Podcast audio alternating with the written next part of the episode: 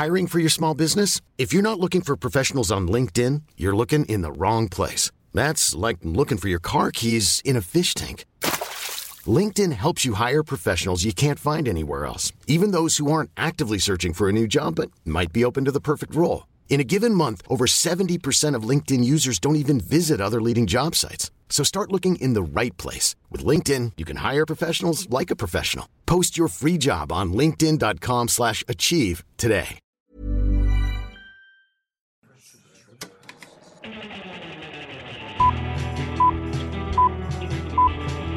Saca el fanboy que tienes dentro.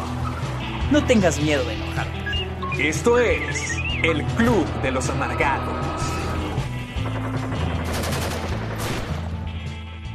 Iba a comenzar este episodio con un chiste de cómo Sergio no me dejó desayunar porque que llegó a las 11 de la mañana. Ya, ya lo había planeado, me estaba bañando y dije, voy a mencionar cómo Sergio no me deja desayunar. Pero pues amigos, llevamos dos horas casi y media platicando de la vida, de los cortos, del trabajo, de las películas, que ya hasta me tragué mi sándwich. Ya, ya, ¿Ya te ya, tragaste? Ya, ya, ya me comí todo. Así Tan que... chilloncito. No, gra- gracias, gracias. Estuvimos platicando dos horas. Hicimos un episodio del Club de los Amargados inédito, básicamente. Ay, sí cierto. porque sí cierto. hablamos de un montón de cosas. Es que le, le, le enseñé a Héctor mi corto, mi nuevo Sí. corto. Que ya varios, ya varios amigos, este, ob- obviamente los que ya participaron en el corto ya lo, ya lo, ya lo vieron. Pues nomás faltaba Héctor de verlo. vi, de hecho, vi. te lo quería enseñar desde la otra vez, pero se me olvidó. Entonces dije que no, ahora sí se lo voy a Ah, enseñar. No, no, no. Ahorita me Entonces, lo acaba de poner y pasamos ya como una hora platicando de, de de todo los el cortos, proceso. Héctor, ya vi también la canción Ah, de Steven Universe. también, yo vi- estamos viendo qué co- corto hacer juntos. Y luego hablamos de, de, los Óscares. Ah, lo de los... De las temporadas de Trump.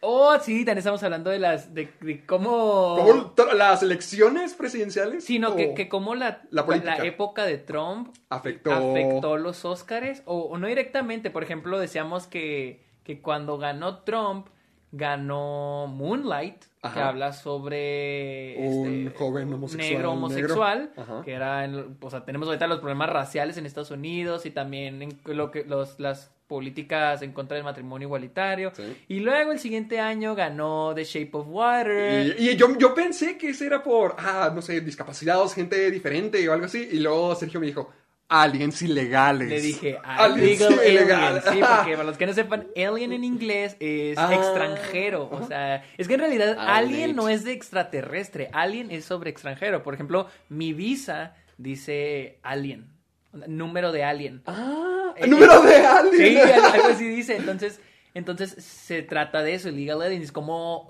el modo en que se les ve. Ajá. Y luego después ganó este Eh, ay. Green siempre se nos olvida. Green Book, no queremos que gane. Green Book, que es un feel good movie de Y, oh, racismo. es la más obvia. Sí, es la más Y obvia. luego Parasite. Y luego Parasite, una película sobre clases sociales y Extranjera. extranjera. Y luego este año se... La otra vez estaba, le decía a Héctor que estaba platicando con unos críticos que decían de que si ganaba Trump, muy probablemente la película favorita gana el Oscar era la de Judas en The Y, Black uh, Messiah, donde sale Daniel Kaluuya y este... Lakeith Lakeith, Sutherfield. Ajá. Y este, pero ahora que ganó Biden las elecciones, se cree que la favorita va a ser The, The Trial de Chicago 7, que es una como feel good movie que trata el tema de la del, del este pues no, no racismo, bueno, en parte sí toca poquito el tema del racismo, pero también toca el tema de Ah, no la he visto. de las injusticias sociales, pero como tiene, como es feel good, o sea, al final tiene un final como feel good, o al menos así lo plantea, Sí. muchos creen que es la favorita, ah, mejor, mejor película del año. ¿Sabes por qué surgió eso? ¿Por Porque qué? te dije lo de Mank. Ah, sí, por eso. porque también estamos hablando de Estábamos Mank. hablando de Mank. Mank es la nueva película que va a salir el 4 De de, diciembre de. David Fincher. Para que estén bien atentos, porque realmente siento yo que va a valer mucho la pena. No estaba enterado, pero Sergio ya me había contado un poquito. Bueno, ya había escuchado que era lo que estaba desarrollando todo este tiempo, que por eso se fue de Mindhunter. Y yo Sí. dije, pues, ¿qué es Mank? Hasta yo pensé que iba a ser así un thriller o algo No, no, no, psicológico. no, es como un Y es una. biopic sobre la creación de Citizen Kane. Sí, Pero le- eso inició también porque le dije a Héctor que no creo, yo sé que a muchos de ustedes les va a arder, les va a doler, a mí también me duele es lo que voy a decir, pero dudo mucho que Mank gane, el Oscar. Yo, yo había escuchado eso, que era una de las favoritas, pero Sergio ya me dio otra perspectiva. Eh, le- es que le decía a Héctor que dudo mucho que Mank, o sea, muy probablemente tenga sus nominaciones, Yo, es más, yo siento que va a ser el The Irishman del año pasado. Muchas nominaciones, cero premios. Porque Mm. siento que era lo que también decía un crítico, o sea, en una videollamada que tuve, decía de que es que David Fincher, sus películas son muy cínicas. Sus personajes son muy cínicos. En Seven, Eh, La en- Red Social. en Fight Club, Social Network, Gone Girl. O sea, son personajes muy, o sea, que no son Heroicos. buenos, o sea, no son completamente buenos.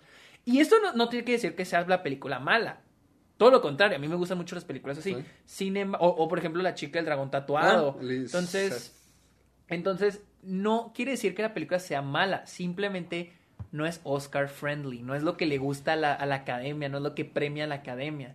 O sea, por ejemplo, Parasite, los personajes no son completamente buenos, No. pero las circunstancias justifican por qué son El así. medio, Ajá. sí. Entonces, eh, por ejemplo, Green Book, los personajes son Ah. amigables, Sí, son o- chidos. aprenden el uno del otro Ajá, a ser uno mejor. otro. Este, tenemos, ¿cuál otro decíamos? Este, Moonlight. The, The Shape of Water. The ¡Ay! ¡Ay! Sara! ¡Ay, espera! A ver, va Héctor a callar a Sara. Aquí le no, vea, no vea perros en la calle. Y, y luego, por ejemplo, Shape of Water, pues. O sea, no son personajes malos. O sea, los protagonistas no son malos. O, o se sabe que sus intenciones son buenas. Moonlight también. Spotlight.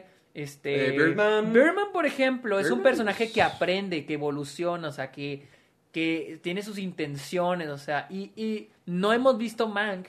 Pero al menos las películas de Fincher no Sí, son. se, se ve como alguien cínico, Sí, se ve que es un son alcohólico. ¿no? Ajá, exactamente. O sea, son personajes que tienen sus peros, ¿no? Imperfectos. Ajá, y que está chido que sean imperfectos, pero no es lo que le gusta a los Oscars. Y por ejemplo, le decía a Héctor que, que las únicas películas de David Fincher que han llegado a la altura de ser nominadas al Oscar, pues es Social Network, pero porque es un biopic. Y más porque era cuando está en un auge Facebook. Que, ojo, para mí Social Network sí es Buenísima. buenísima, buenísima. buenísima. Y sí pienso que iba a haber ganado mejor. eh, ¿Película? Mejor película del año. Y no ganó. Ganó mejor guion, ¿verdad? Sí, Aaron Sorkin. ganó. Porque también está muy, muy bien escrito. Y la otra película es este. eh, ah, el de ¿Cuál? Benjamin Button. Ah, Esa, el curioso caso de Benjamin Button. Que, es una película que deja ahí el cinismo de lado. O sea, es más como. No es real, pero es una como biografía, como Sí, sí, biopic, sí, sí. ¿no? La vida de alguien. Ajá, la vida de alguien. Entonces, es algo más Oscar friendly. Entonces, aquí con Mank puede que le ayude el hecho de que sea una película sobre, El sobre el cine Kane. y sobre cómo se hizo Ciudadano Kane. Tal vez le podrá ayudar, pero por lo que he visto, no, no. Yo creo que la- se van a inclinar con The Trial of the Chicago yo. Seven. Ay, bueno, en cualquier caso estaba pensando, si fuera así, ya sería Netflix llevándose su primer Oscar, ¿no? Sí, sería Netflix fin. ganando su primer Oscar. También otra favorita es No Man's Land. Pero No Man's Land, le decía a Héctor que entra en la categoría de... Películas que hablan mucho, pero in- que no ganan. Ajá, película independiente que sonó un montón en, en festivales. La que tienes que ver. Ajá, la que tienes que ver, sonó en festivales, ganó muchos premios en festivales y al último no... No gana. Fue como Lady Bird. No o como... El año pasado, ¿qué más tuvimos? Este... Siento que la única que ha llegado a, que a ganar es Moonlight. De que película independiente y que en festivales son un montón. Moonlight es la, es la única que se me ocurre en este momento. Pero, y siento que No Land va a llegar así como. O como Three Billboards, también con Frances McDormand. Ah, que, que al suena y suena y suena, y al último, al último, pues ganó Frances McDormand. Pero Mejor no. actriz. Ajá, mejor actriz, pero no se llevó mejor película. E- Era favorita mejor director, e incluso mejor guion, y creo que el último también se la perdió. Entonces. Sí, o sea, ese, ese tipo de películas que son independientes y suenan un chorro, suenan un chorro, suenan un chorro en festivales, Pero- ganan todo, pero, pero ya no lo llegan los Oscars. Oscars. Sí. La neta es injusto, la neta es injusto. Pues es algo que estábamos diciendo ahorita de que, bueno, al menos a mí se me hace feo que la política tenga que ver con la elección de... Ah, sí. O sea, le decía a. Héctor que, que no siento que como Ah. que directamente Pero de una manera estamos Ajá, conscientes de los del problemas ambiente que, que ocasiona existe. esa clase de selecciones. Y por ejemplo, cuando ganó Moonlight, el que ganó mejor director ese año fue. Ah, no, fue Demian Chazelle el que ganó ese año, no fue Iñárritu. Damien Chazelle ganó en el 2016 por La La 17. Land. 17 por La La por La La Land. Land. Y luego el siguiente año ganó Guillermo el Toro. Ah, antes Y era el- Iñárritu, sí, cierto. Ajá, Iñárritu ganó en 2015 quin- 16 por Birdman, Ok. que salió en el 2015. Ajá. Y luego, en Damien dos- y, y luego Damien Chazelle, luego Guillermo el Toro, luego Alfonso Alfonso Cuarón por Roma y luego luego, el año pasado Joon-ho por Parasite. O sea, entonces, pues ahí va, o sea, porque honestamente le decía a Héctor que La La Land es va más acorde a lo que premia la Academia. Una película bonita, este ¡Hermosa!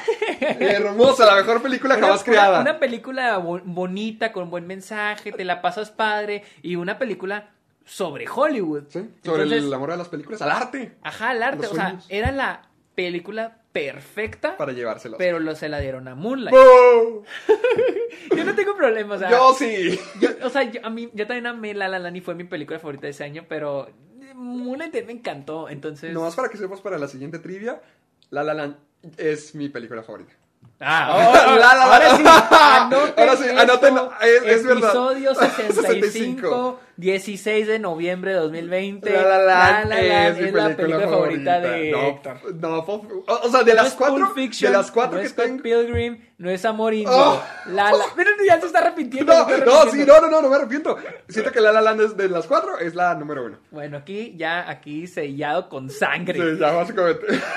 gracias, gracias. Pero bueno, le vamos avanzando rápido porque No. hay un... ¿Qué? La introducción. No, sí, sí, pero Ah, quería presentar ah. el episodio. Ah, ok, ok, mira. ok, ok. Queremos avanzarle rápido porque hay un montón de Es la primera vez en los 65 episodios del Club de los Amargados que tenemos dos, Dos páginas, páginas de de noticias. ¿Saben el estrés que es cada domingo o lunes de que, ay, que vamos a hablar? Hay bien poquitas noticias. Pues ahora hay un montón. Sí, no, estamos, estamos cubiertos totalmente. Porque este es el episodio número 65 del Club de los Amargados. Ya saben que es ese programa semanal directamente desde Acast, la plataforma que nos dio un hogar y nos arropó. Porque aquí podemos hablar de cine, de películas, de todo, todo lo que ocurre en la industria, estrenos, rumores, dramas, porque ahorita vamos a comenzar con unos bien... Ay, los dramas que están Ah, sabrositos, sabrositos. mm, sabrositos. Así que quédense con nosotros porque vamos a hablarlo a gritos, amistad y de películas. Y con ustedes les presento al siguiente nominado, al doblador. ¿Al doblador? Sí, porque en todos tus cortos haces un Ah, cameo doblado. sí. No, para que sepan, Sergio, en cada uno de sus cortos siempre se escucha su voz, pero Oye, nunca se ve. Pues no tengo gente, no tengo actores, tengo que, tengo que reciclarme a mí mismo. Dígale que me ponga a mí, yo estoy listo para, para actuar. Ok, ok, ok. De hecho, ya estamos planeando y estamos, Ya estamos planeando el uh, el siguiente corto. ese sí, bueno, ya, ya lo dejaremos para entonces, para que lo Uh. vean. Pero con ustedes, el director. Ec- Ay, iba a decir mi nombre. Se va a presentar a sí mismo, se va a presentar a sí mismo. El egoísmo. El ego... Héctor Portillo. No, pues yo creo que acá quien se presenta No, pues sí, ya mejor. Soy Héctor Portillo. El doblador, el director, el próximo nominado. Héctor Portillo. Ay, Y el, el podcaster, el youtuber. No, el youtuber, el que mendiga un PlayStation Ah, 5 ay, por- bonitas. todos lados. Mira. Sergio Muñoz. De- ah, de hecho, esa es otra cosa que estuvimos hablando sobre las. Ah, les digo que duramos dos horas Duramos hablando. Dos horas casi y media hablando de cosas y también estábamos discutiendo de por qué Sí. el mundo no nos quiere dar un PlayStation 5. Sí, porque Héctor quería ir al paso a visitarme. No, no quería ir a visitarme, quería ir a comprar un PlayStation 5. Y le No, se dije- quiere ir a visitar. Sí, claro. Y le dije que, mira, no vayas porque el paso está bien gacho ahorita con el Sí. COVID y porque no va a haber PlayStation 5, la neta, va a haber hasta enero, le dije. No, no va a haber O PlayStation sea, estamos 5. viviendo en un mundo donde no puede. Ah, ¿Te acuerdas Donde no hay PlayStation 5. Como cuando se acabaron los Wii, ¿te acuerdas? ¡Ay, sí! Era un caos. La época de los Wii fue horrible. Fue horrible, ¿no? Y, y- de hecho, una vez estaba hablando con Fernando, mi roomie, sobre eso, porque hablamos de. de cómo. Porque nunca, creo que nunca había pasado eso con. no- ¿Con ninguna consola? con ninguna consola. O sea, siempre era de que. O sea, sí hubo. Yo creo que sí había de momentos en De los que que, se acababan, aga- pero acababan. había restock y listo. Ajá, pero me Pero acuerdo que cuando fue lo de los Wii, y lo de los Wii no fue solo en el lanzamiento, duró todo un año, o sea, de que se Era pelean por los constante. Wii, Sí, la cierto. gente se agarra a chingados por una con- por un Wii, o sea, y, y sí decíamos, Fernando y yo sí dijimos de que la neta Nintendo, yo creo que ha sido la compañía que mejor ha marketeado una consola así en la historia, Con o el sea, Wii. con el Wii. Probablemente también PlayStation, Sony con PlayStation 2, pero Wii fue Uf. como que lo, lo Pues, manejó ¿Te acuerdas de los bien. comerciales de los Mis? Sí, sí, o sí, todo lo sí. de la consola, o los diferentes juegos tenían es que era muy atractivo el hecho de que... el mando. Ajá, el como, o sea, y luego salió Kinect, pero siento que Kinect de Xbox no fue Ah, tan Es que fue una exitoso. excepción, porque ¿te acuerdas de que Kinect te ponían un video donde literalmente O sea, era el personaje reaccionando contigo. Me acuerdo que había un, un juego, así como de ninja, Ajá. donde tú estabas caminando. de cuenta, se, Sí, se sí, movía sí, así sí. caminando y el personaje te seguía Ajá. la, con la vista. Y eso nunca fue posible. Literalmente con el Kinect nomás te movías los brazos a cada lado y te caías y, No. y se trababa y se... Lo único bueno que dejó el Kinect fue la de Actividad Paranormal 5. ¿no? ¡Ay, cómo te encanta! Cuidado paranormal. Hay que comprar el, hay que comprar el PlayStation VR y te compro el, el Actividad Paranormal VR. ¡Hay un día! Hay uno, hay uno. Ya que tú eres el fanático número uno. Te lo regalo de cumpleaños.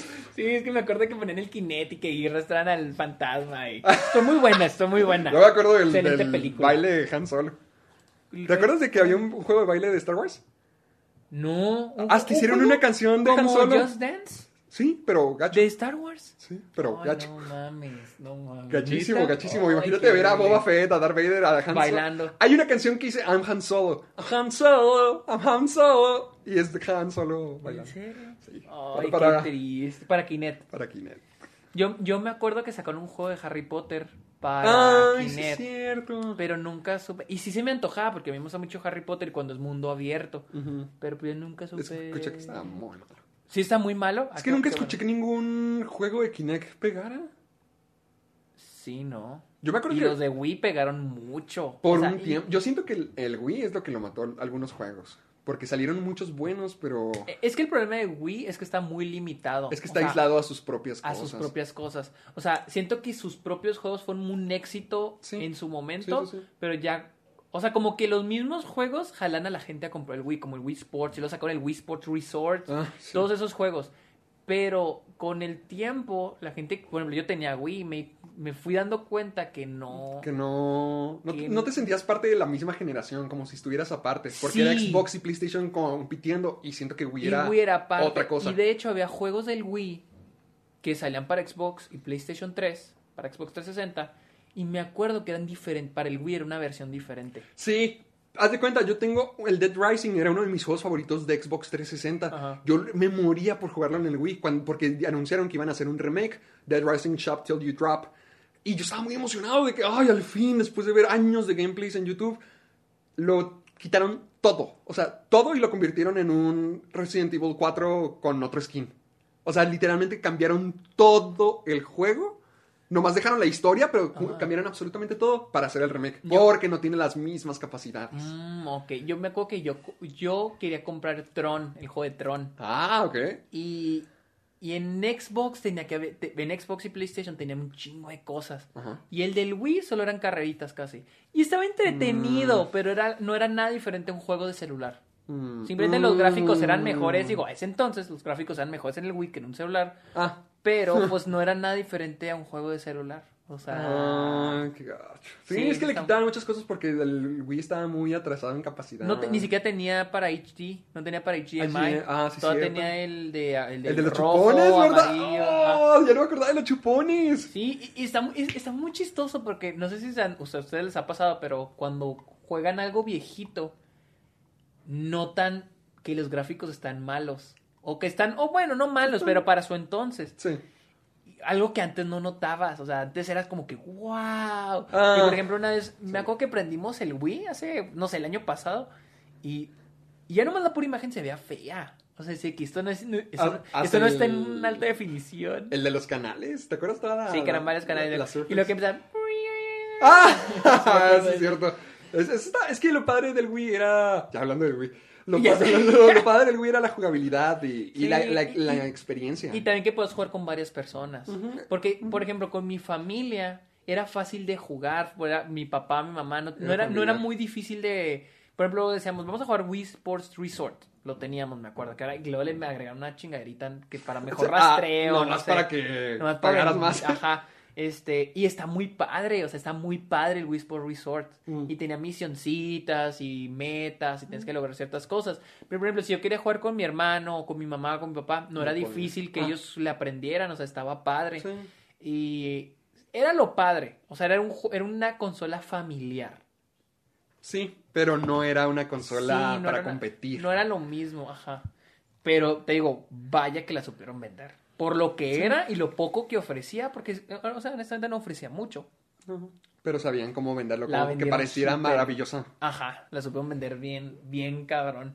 Qué hermoso, qué hermoso. Empezando con el Wii, este episodio. ¿Dónde nos pueden escuchar? Estamos en Spotify y Apple Podcast. Recuerden ir a Apple Podcast, ponernos su comentario o su rating o lo que sea. Pero 20 pónganos un minutos de 4, introducción. 20 minutos hablando del Wii Ajá. y hablando de las dos horas lo- que De todo lo hablamos. que ya hablamos, el resumen. Vayan a Apple Podcast para que nos pongan su comentario o y su también su rating, su calificación, qué opinan del, del, del Club de los Amargados. Por favor, para ¿sí? que nos certifiquen en Rotten Tomatoes. Nosotros Sí, haremos sí, que. Scooby-Doo suba eh, de porcentaje.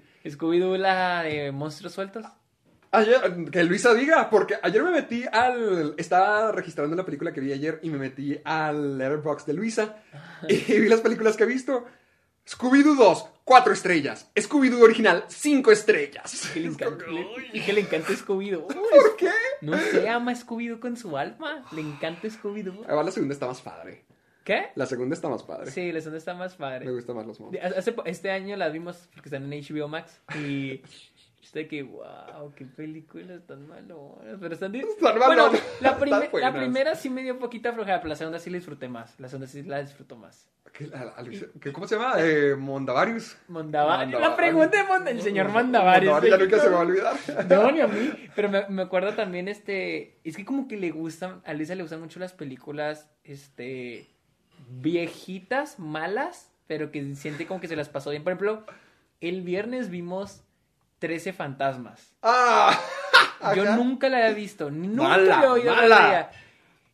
Neta, yo está bien decía que está tan mala, pero me la está pasando muy bien. Está muy, está divertida. Está de que- Ahí también sale Matthew Lillard. Sí, De hecho, ahí también sale Matthew amo a Lillard. Matthew Lillard, Sí, neta. Es un héroe nacional. Neta, es un héroe. Me dice Luisa, siento que Matthew Lillard es todo lo contrario a Rami Malek. Porque dice que Rami Malek siempre, siempre está así, que no sé qué, y que no sé qué. Y Matthew Lillard es así. Bien exagerado. Sí, bien exagerado, pero Bravo, neta, yo lo, ve, yo lo veía. Dice que no sé si esto es mala o buena actuación, pero lo amo. Me encanta verlo. Quiero ver más películas de Matthew Lillard. Ah, ah, pues Scream. Es- But wait, ah. there's more. No, no. sí. Pues de hecho sale en Twin Peaks, la, la nueva temporada, la del 2017, Y que también sale. lo- lo hace. Eh, actúa muy bien, la neta, y sí, sí, La dice actúa bien. sí es un poco diferente a lo que sacó solo, ya está más grande, obviamente, pero sí actúa, se actúa muy bien, la verdad. Nice. Pero sí, quiero ver más películas de Matthew Lillard. Lo amo, neta, lo amo. Sale en Good Girls, la nueva serie, es el esposo de Christina Hendricks. ¿En qué? En Good Girls es una Ah, serie. nunca la he visto. Es una serie. La- a mi mamá la vio. A mi mamá la vio. Pero recuerden utilizar el hashtag Soy Amargado para compartirnos todas sus sugerencias, preguntas, fanarts, videos, cualquier, cualquier cosa que Sergio o yo podamos ver, nos lo pueden mandar con el hashtag Soy Amargado para que lo estemos compartiendo en nuestras redes sociales toda la semana. Así que vamos a contar con ustedes y a mí ya, ya después de tres horas aquí, creo que ya podemos comentar con las noticias, ¿no? Y al ratito ya me va a dar hambre. Traemos el chismesote de la semana Ah, pasada. la, la continuación de la, de la semana pasada.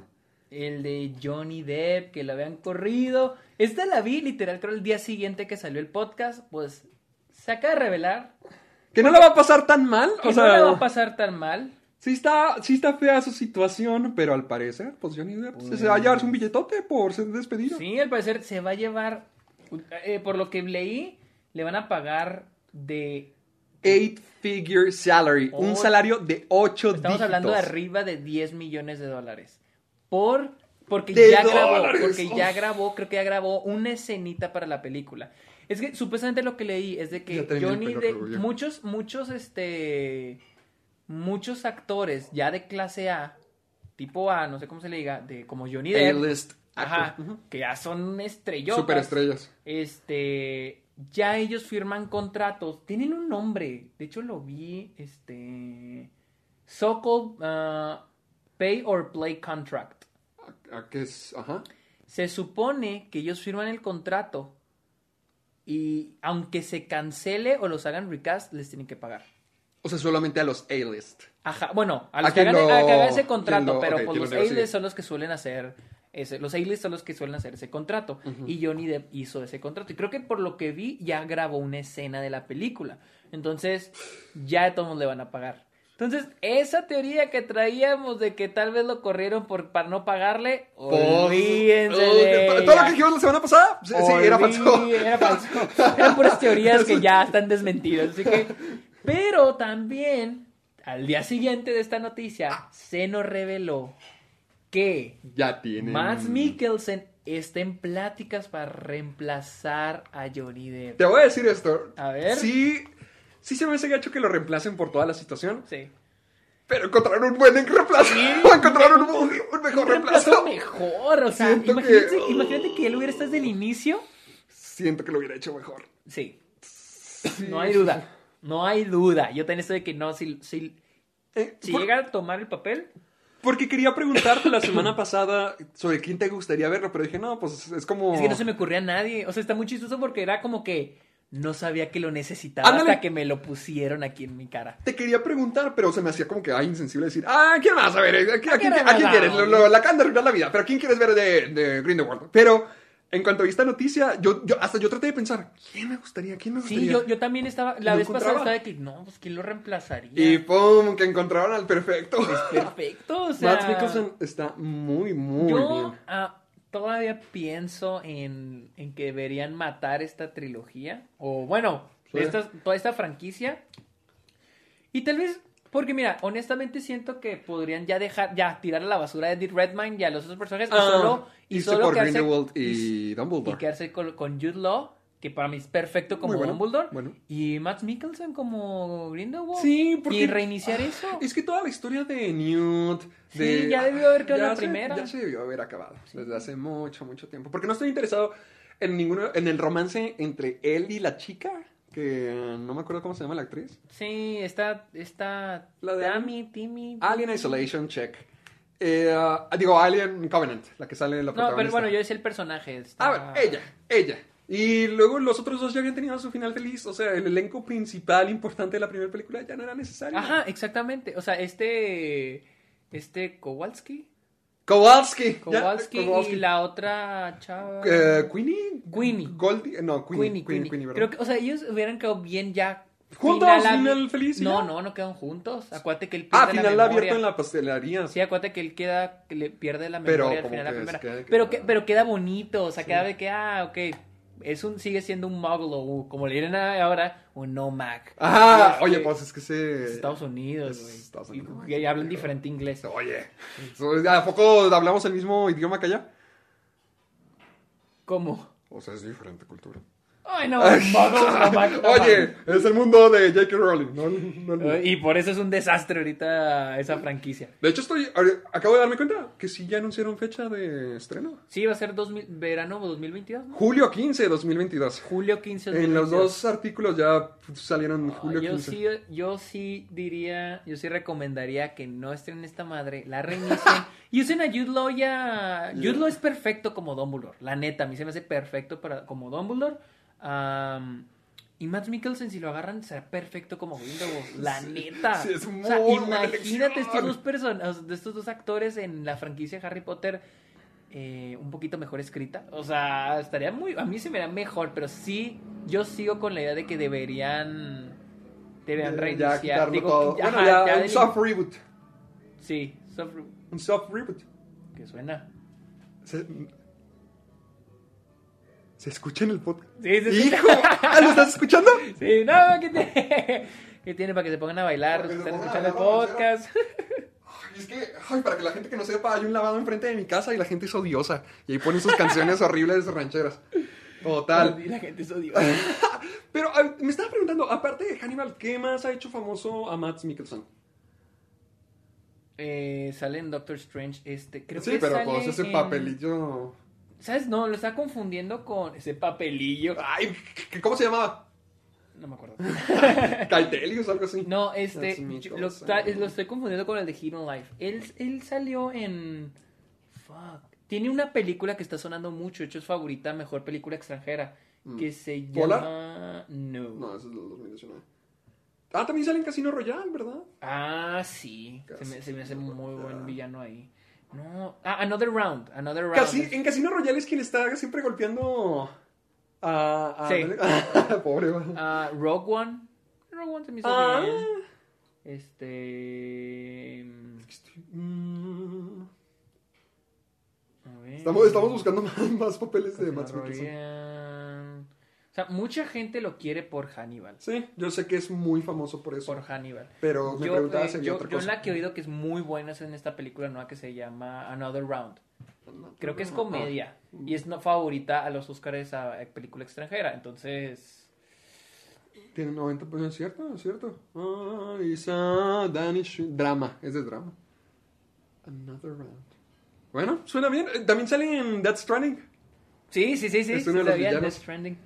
Y, y en Stranding lo hace muy bien, pero no sé Yo, si él es quien da la voz. Espero que sí lo hago, sí lo agarren. Yo Porque a espero mí- A mí, sí me, a mí me gusta más. Pues yo, yo creo que sí le van a agarrar. Yo siento que sí. Sí. Sí. Bueno, es que.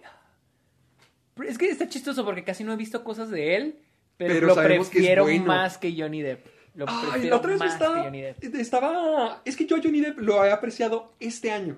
Porque este año... Porque siempre lo vi como, ah, el famoso actor de miles y miles de películas comerciales Ajá. y blockbusters. Pero en los 90 hizo muchas películas muy extremas o diferentes. Por ejemplo, una de mis favoritas sí, sí. es Fear Loving en Las Vegas. Es una de mis películas favoritas de todos los tiempos. Y eh, es un Johnny Depp muy diferente al que está ahorita. De hecho, Johnny Depp antes solía decir, yo no quiero ser el Buster Boy, yo no quiero ser el blockbuster guy. Y eventualmente se, se convirtió. O sea, él decía que le gustaban esas películas raras, Pues diferentes. es que, es que él salía en muchas. O sea, salía más que nada en películas independientes. Porque salía en esta la de.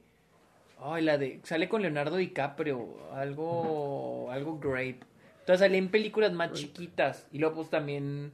eh, se agarró. Salió en las de Tim Burton. Como la de Sleepy Hollow. o Eh, de Tijera. Charlie. Bueno, pero eso ya fue en los 2000, yo digo en Ah, los, ah, en los en 90. los 90. Ujú. Entonces, s- ajá, es que ahí sí como que sí se ve que se dedicó a cosas más diferentes. Porque él salía en 21 Jump Street. Y luego Sí. ya brincó al, al cine con, creo que con Eduardo Manos de Tijeras, pero más o menos... Sara, los comentarios de Sergio no están tan gachos, no llores. Ah. A mejor me callo. Sí, es que no he visto mucho de Matt Mikkelsen realmente, pero me gusta como opción y sé que es un muy buen actor. Sí, te digo, yo también lo prefiero más que Johnny. Es que ya Johnny para mí Es que en- la historia, perdón, pero perdón, yo sé que muchos de los que nos escuchan les gusta mucho Johnny Depp, pero a mi gusto ya Johnny Depp hace mucho tiempo dejó de, de ser el Johnny Depp que, que queríamos. Es que imagínate, la otra vez, estaba- ¿has escuchado el podcast de Joe Rogan? No. Yo me estaba, eh, algo estaba diciendo de, de la vida de Johnny Depp y que básicamente tiene como 14 casas, tiene una isla, Net- ah, sí tiene una isla, sí, tiene cierto. una isla, o sea, ya no es una persona normal. O sea, tiene- ¿Tú tienes no, una no, isla, sí. Sergio? Sí, sí, sí, sí. ¿Tienes una isla? Muéstrame tu isla. Dame tu isla, Sergio. Eh, eh, o sea, nadie Sí, en esa no, sí. posición ya es la misma persona que era No, hace la posición 10 en la años. que, eh, por ejemplo, la controversia que tiene con, con esta Amber Heard, nadie, sí, no, o sea, Sí. sí. Sí. Sí, sí está, Sí. es que sí, cierto, ya no es una persona normal. no- es que ya no es una persona normal, me imagino. Es como ah, Steven Tyler. Es de. uh, Steve ¿El de Tyler. Aerosmith? Sí, o sea, una. O cualquiera de los. eh, los Rolling Stones, imagínate. es- o creo que es, es Steven Tyler quien dijeron de que a veces él solamente grita como agua. O tal cosa, tal cosa, y se lo pasan. O sea que ya está acostumbrado Ah, a esas ok, vi- ok, o sea a esa vida de- a esa vida de, de- de celebridad atención. gigantesca. O sea, es muy, muy distinto. Así que no sé si Johnny Depp se haya vuelto la vida de el dinero. Ya para los ¿Cu- últimos ¿Cuántas años. celebridades estarán en ese punto? Porque también siento que a pesar de que escuchamos de muchos actores y muchas celebridades así, siento que no todas están... en- Por ejemplo, por, por No, decir uno, no. Bradley Cooper no siento que esté en ese punto. Kevin Hart es una de las personas millonarias más grandes de toda la Tierra. Y, eh, y sigue estando bastante humble, sigue, sigue teniendo la mente bien clara. En el, igual en el podcast de Joe Y digo, no siento que es, es ser humilde o no, o sea, siento que muchos pueden tener esa vida... Pero normal, normal. Ajá. Por ejemplo, La Roca no siento... Roca- la Roca ha de tener... sé, morir en dinero, pero siento que no ha de tener una vida así de... Normal, de que ahí voy al súper. ¿O a qué te refieres? No, no siento que tenga su propia isla, ¿o sí? La Roca es la persona mejor pagada. Po- Ajá, sí, sí, pero no siento que tenga una vida así de que... Pero podría si quisiera. Ajá, sí, podría, pero te- por eso te digo, ¿cuántos actores crees que... Por ejemplo, dices Kevin Hart, pero podría Ah, tenerla, Podría pero- tener. Ah, pero no lo tiene. Sí, por, por ejemplo, La Roca y Kevin Hart, que son de los más millonarios en todo el planeta, o bueno, de, la industria del cine, Del cine. son. Son muy movidos, nunca, nunca dejan de hacer cosas, siempre están haciendo proyectos, Ajá. entonces siento que toda esa energía la mantienen a seguir haciendo más, seguir haciendo algo diferente. Por ejemplo, La Roca acaba de sacar su propio tequila, Oh, ¿neta? ¿sí? O sea, Oh, no, wow. tiene, no tiene su isla, pero tiene su propia marca de tequila. pero ahí genera, ahí genera otro ingreso, Ajá. pero al mismo tiempo tal vez es algo que le gusta. Ah, Exactamente, no, no estamos hablando de una isla con millones de chicas como Leonardo DiCaprio o Johnny Depp o algo así. Leonardo DiCaprio tiene su propia isla. No Sí, sé ¿verdad? si tenga su propia isla, pero sí sé que le gusta irse en botes con muchos modelos. Sí, sí, sí, he escuchado, pero he escuchado que Leon- la diferencia de Leonardo DiCaprio con otras celebridades es de que él es más como que low key. Como que cuando lo vemos en, en público, Mm. siempre está muy serio. o. Cuando está en entrevistas es muy serio. Es muy- como que es muy reservado con su muy- vida ajá, es muy reservado, no trata, no, no trata, ni, ni trata de mostrar otro lado de, De él. más Es como que menos. Muy serio, es amigable, carismático, pero, Pero- pero no habla de más. O sea, en entrevistas se ve que le preguntan algo y ay, lo contesta bien, o sea, no. No es grosero, pero Sí, ajá, no, es grosero. No es abierto. Ajá, no es muy abierto, o sea, simplemente es que, ah, ok, estoy haciendo mi trabajo, esto me dedico, esto es mi parte y ya, pero dicen que se rumora que tenés un desmadre En la vida así privada. ya en la, en la fiesta y tanto así, pero pues no es algo que él muestre en público, o sea, no Sí, es no, algo... y cada quien, y está en su derecho. Sí, es en su derecho y a mí, a mí se me hace muy inteligente, honestamente, porque así te ahorras todo esto que le está pasando a Johnny Depp. Y, todo esto. Bueno, ya estoy viendo a Sergio como Pedrito Sola otra vez, así que Porque como perrito sola, estamos como ventaneando. Ay, ¿sabes Ay. que- como la Pati Chapoy. Como la Pati Chapoy. Vamos hablando de chismes. David Fincher Ah, en su, en su de- promoción, en su campaña de promoción de Mank, pues decidió aventar unos hot takes medio heavies. ¡Ah! Muy esto no me lo sabía. No, medio heavy. Mira, déjame, te, te- de hecho metí dos links porque son tres hot takes. ¿Sabes qué me di cuenta? ¿Qué? Bueno, lo que ya todos decían, sí, Joker, sí, es The King of Comedy combinado con Taxi Driver. Es la misma película. Es exactamente la misma película en ambos casos. Ya me di cuenta que sí. David, ¿por qué? Porque, a ver, ¿qué, qué- Porque no, porque ojos? no había visto ninguna de las dos. Ah, pero ya que la viste, dices, sí, es había visto Joker primero, ninguna de antes de esas dos, y luego las vi. Y dije, ah, shit, es Joker las dos. En todo, Y- hasta con lo de la chica en Taxi Driver. Y uno de los hot takes de David Fincher es de que dijo eso. Primero dijo que se le dijo, es que eh, Joker dijo, no creo que a nadie, a alguien cuando vio el material pensó, sí, vamos a tomar eh, a Travis Bickle de Taxi De Driver, Taxi Driver. y a Robert Pumpkin del King of Comedy, estos dos personajes este, actuados por Robert De Niro, que te salen Joker, y este, combinarlos Ah, y usó la siguiente que está muy cabrón. Y darle y traicionar a las personas con problemas mentales y hacer una película de billón que haga billones de dólares. Pero, a ver, ¿por qué traicionar? Ok. Mira, O sea, sí veo para dónde va la onda, pero ¿por qué? mira. Yo sí pienso que la película de Joker, y fue, ¿te acuerdas en Nueva York Fair? La chava que trabajaba o trabaja con Gaby Mesa, ella dijo que ella estaba haciendo una disertación sobre. Bueno, no voy a entrar en detalles porque no quiero decir algo mal que. Sí, que la- eh, que que vaya a exponer. No, no, o que ella, o que más bien está haciendo su disertación otra cosa, pero estaba más o menos enfocada en divergencia en, en, en el cine. La divergencia, bueno. Eh, O sea, las películas feas esas, la trilogía. No, no, güey. Sé. Bueno, porque Luisa también hace eso más, pero en arte latinoamericano, con niños que tengan problemas mentales. Mm. Y, y Fer creo que había dicho que enfocada en el, en el cine.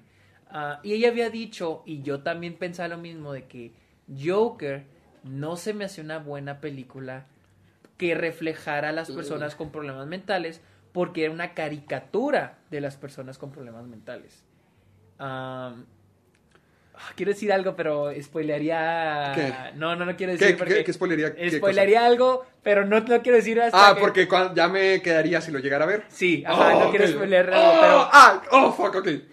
Este, entonces siento que Joker caricaturiza, o sea, es de que las personas mentales van a reaccionar de este modo si no les das los- lo que quieres. O sea, entiendo que mucha gente habla de Joker como, como que es, este, es que este, esta persona le dio la espalda al gobierno o el sistema y por eso reaccionó así. Pero también te plantea, te lo justifica, eh, él reacciona así porque es una persona con problemas mentales. Sí. Entonces, es algo con lo que sí yo, yo difiero y digo, es que es una caricatura, o sea, estás exagerando. Luisa sí me, por ejemplo, Luisa lo te estaba hablando con ella y me dijo, bueno, pero es que es una película de cómic, o sea, es una película del Guasón. Pero le dije, sí, pero si comparamos al Guasón de, de Christopher Nolan y al Guasón de Joker de Todd Phillips, en, en, el guasón de Christopher Nolan no trata de justificar por qué Heath Ledger, eh, bueno, el personaje Heath Ledger, que interpreta a Heath Ledger en The Dark Knight, es así. Él es un psicópata. No, no te trata de justificar. En cambio, en Todd Phillips sí trata de decir de que le dio la espalda al sistema y el, el sistema lo convirtió en esto, el sistema es el culpable que él se convierta. Pero es una persona con un problema mental. Entonces, sí estoy de acuerdo ahí con David Fincher, pero, no por defender Joker, pero no es como que David Fincher no tenga cola que le pise. ¿Por qué? ¿Con quién? Pues tiene, o sea, es que también él dice, o sea, algo en lo que ataca a Joker es de que le dieron la espalda a las personas mentales para hacer Una película. una película de billon- billonaria. Estamos hablando del director que hizo Seven, que hizo Gone Girl, que hizo Fight. Club. Eh, no contaría Zodiac, porque Zodiac siento que no le da tanto énfasis a los problemas mentales. Pero Pero estamos hablando del director que hizo estas tres películas con personas con problemas mentales. O sea, incluso Luisa está hablando de Gone Girl con Luisa y me decía que ella lo que le, le- el pero que le tiene a Gone Girl es de que muestra a la mujer con problemas mentales y lo sexualiza. Que ¿Por qué es lo sexualiza? algo así me han dicho hace mucho yo que la vi. Dijo que, la sexu- que lo sexu- sexualiza a la mujer loca. Estoy haciendo entre comillas el. Sí, el-. O sea, como que muchas veces en el cine se muestra. Que ojo, esto es, basa- es una adaptación de un libro. Y que la autora es una mujer. Pero dice que muchas veces en el cine a la mujer psicópata se le sexualiza. Como que es una loca sexual. Es algo que tendría que revisar bien así de que, a ver, porque por siento que yo sí he visto así películas que, que- O sea, podría ser, pero con, con Gone Girl trato de pensar en el caso y no se me hace. yo hace mucho que la vi. Porque- no, no, algo así me está diciendo Luisa y yo que, mm, ok. No, no me hace- O sea, podría ser el caso, pero. Yo se no la puedo defender porque no, le, no, o no puedo atacarla. ta- Te digo lo que me dijo Luisa y yo de que, mm, Yo leí el libro y se me hace una de las adaptaciones más fieles. De hecho, solamente. Ah, de la película libro. Ajá, se me hace una de las adaptaciones más fieles. Solamente le cortaron de más para que pudiera caber. O sea, hay varios casos. Sí, sí, sí, sí. Y, pero hasta lo que pasa con Neil Patrick Harris en la película, Ajá. todo, o sea, que se me hace la escena más ah, sexual. O, sea, es que trato de encontrar una justificación a lo de sexualizada, pero Tendré que verla. Porque no. Yo solo la he visto una vez cuando salió. Y nunca más la he vuelto a ver. Soy muy fan, no soy muy fan de Gone Girl. Sí me acuerdo que la disfruté. antes te gustaba, ¿que no? No. O sea, sí- o sea, era como que. o sea, es ¿Te yo- es el que- corto de tu presentación? Ah, sí, sí, sí, sí, pero. Ah, pero por agarrar la música. Agarrar la música. Girl. Pero es que como que al lado de las otras películas de, de Fincher. Te gustan como más las me otras. gusta más, por ejemplo, Seven me gusta mucho. Zodiac. Me gusta Zodiac, me encanta. Fight Club también me gusta. Este, The Social Network, ni hablar. Me encanta Social Network. Entonces, este, ahí no, no podría, este, pero sí digo, ok, David Fincher, atacas Joker, pero tienes tres películas con problema, con gente, personajes con problemas mentales. O sea, no es como que Tú no lo hayas hecho tú estés antes. libre de todo pecado, cabrón. O sea, Además, voy a traer a luz un viejo tema, que es Bruce Lee. ¿Te acuerdas en... oh, en este Once Upon a Time in Hollywood. La, la- la otra vez me quise ver la escena de pelea otra vez porque me acuerdo que era una de mis escenas favoritas. Y recuerdo toda la controversia que hubo porque decían, no, es que ese Bruce Lee es una ofensa para el Bruce Lee, chalalalala, chalalalala. Y mucha gente trataba de argumentar para ambos lados, pero yo me quedo pensando lo mismo, es ficción. O sea, es una interpretación, es... O sea, sí, es real. sí, sí, sí, sí, totalmente de acuerdo. Ah, pero- Hasta Christoph pero- Waltz dijo, no aprendan de la vida con películas, disfrutan, Ah, sí, disfrútanla, no es la vida real. O sea, no... Pero, pero es que yo me quiero poner la posición de la hija de Bruce Lee. O sea, que ves a tu papá siendo Sí, interpretado. Yo, yo sé que te duele. Yo, yo, pero yo, yo no me lo tomaría en serio porque no. No es madre. Bruce Lee. Ajá, o sea, yo lo disfruto. No es como que cambie su perspectiva o percepción Ajá, de, exactamente. de, de la persona. Ajá, y yo, yo siento que casi no hubo gente que se quejó. La que se quejó, pues fue la, hija. hija, sí. Y ahí sí comprendo. O sea, digo, bueno, pues es que su hija entendería que le dieran un toque comédico a Bruce Lee. Entendería por qué su molestia. A mí no me molesta porque, como dices, es una película, no es Bruce Lee. O sea, es nada más para que la disfrutes. Algo para que, para que te ríes con, con la. Ay, pero es que el, pro- el problema es el siguiente. Con la cosa de Bruce Lee es como que hasta Tarantino no se lo toma en serio, es como chiste, es como un gag en la película. Pero en Joker es como que te lo toman, se lo toman muy en serio esto del sistema. Mucha gente sale con que no, es que me cambió lo- la vida Joker, ¿no? Digo, ya, cada quien, ¿no? Pero.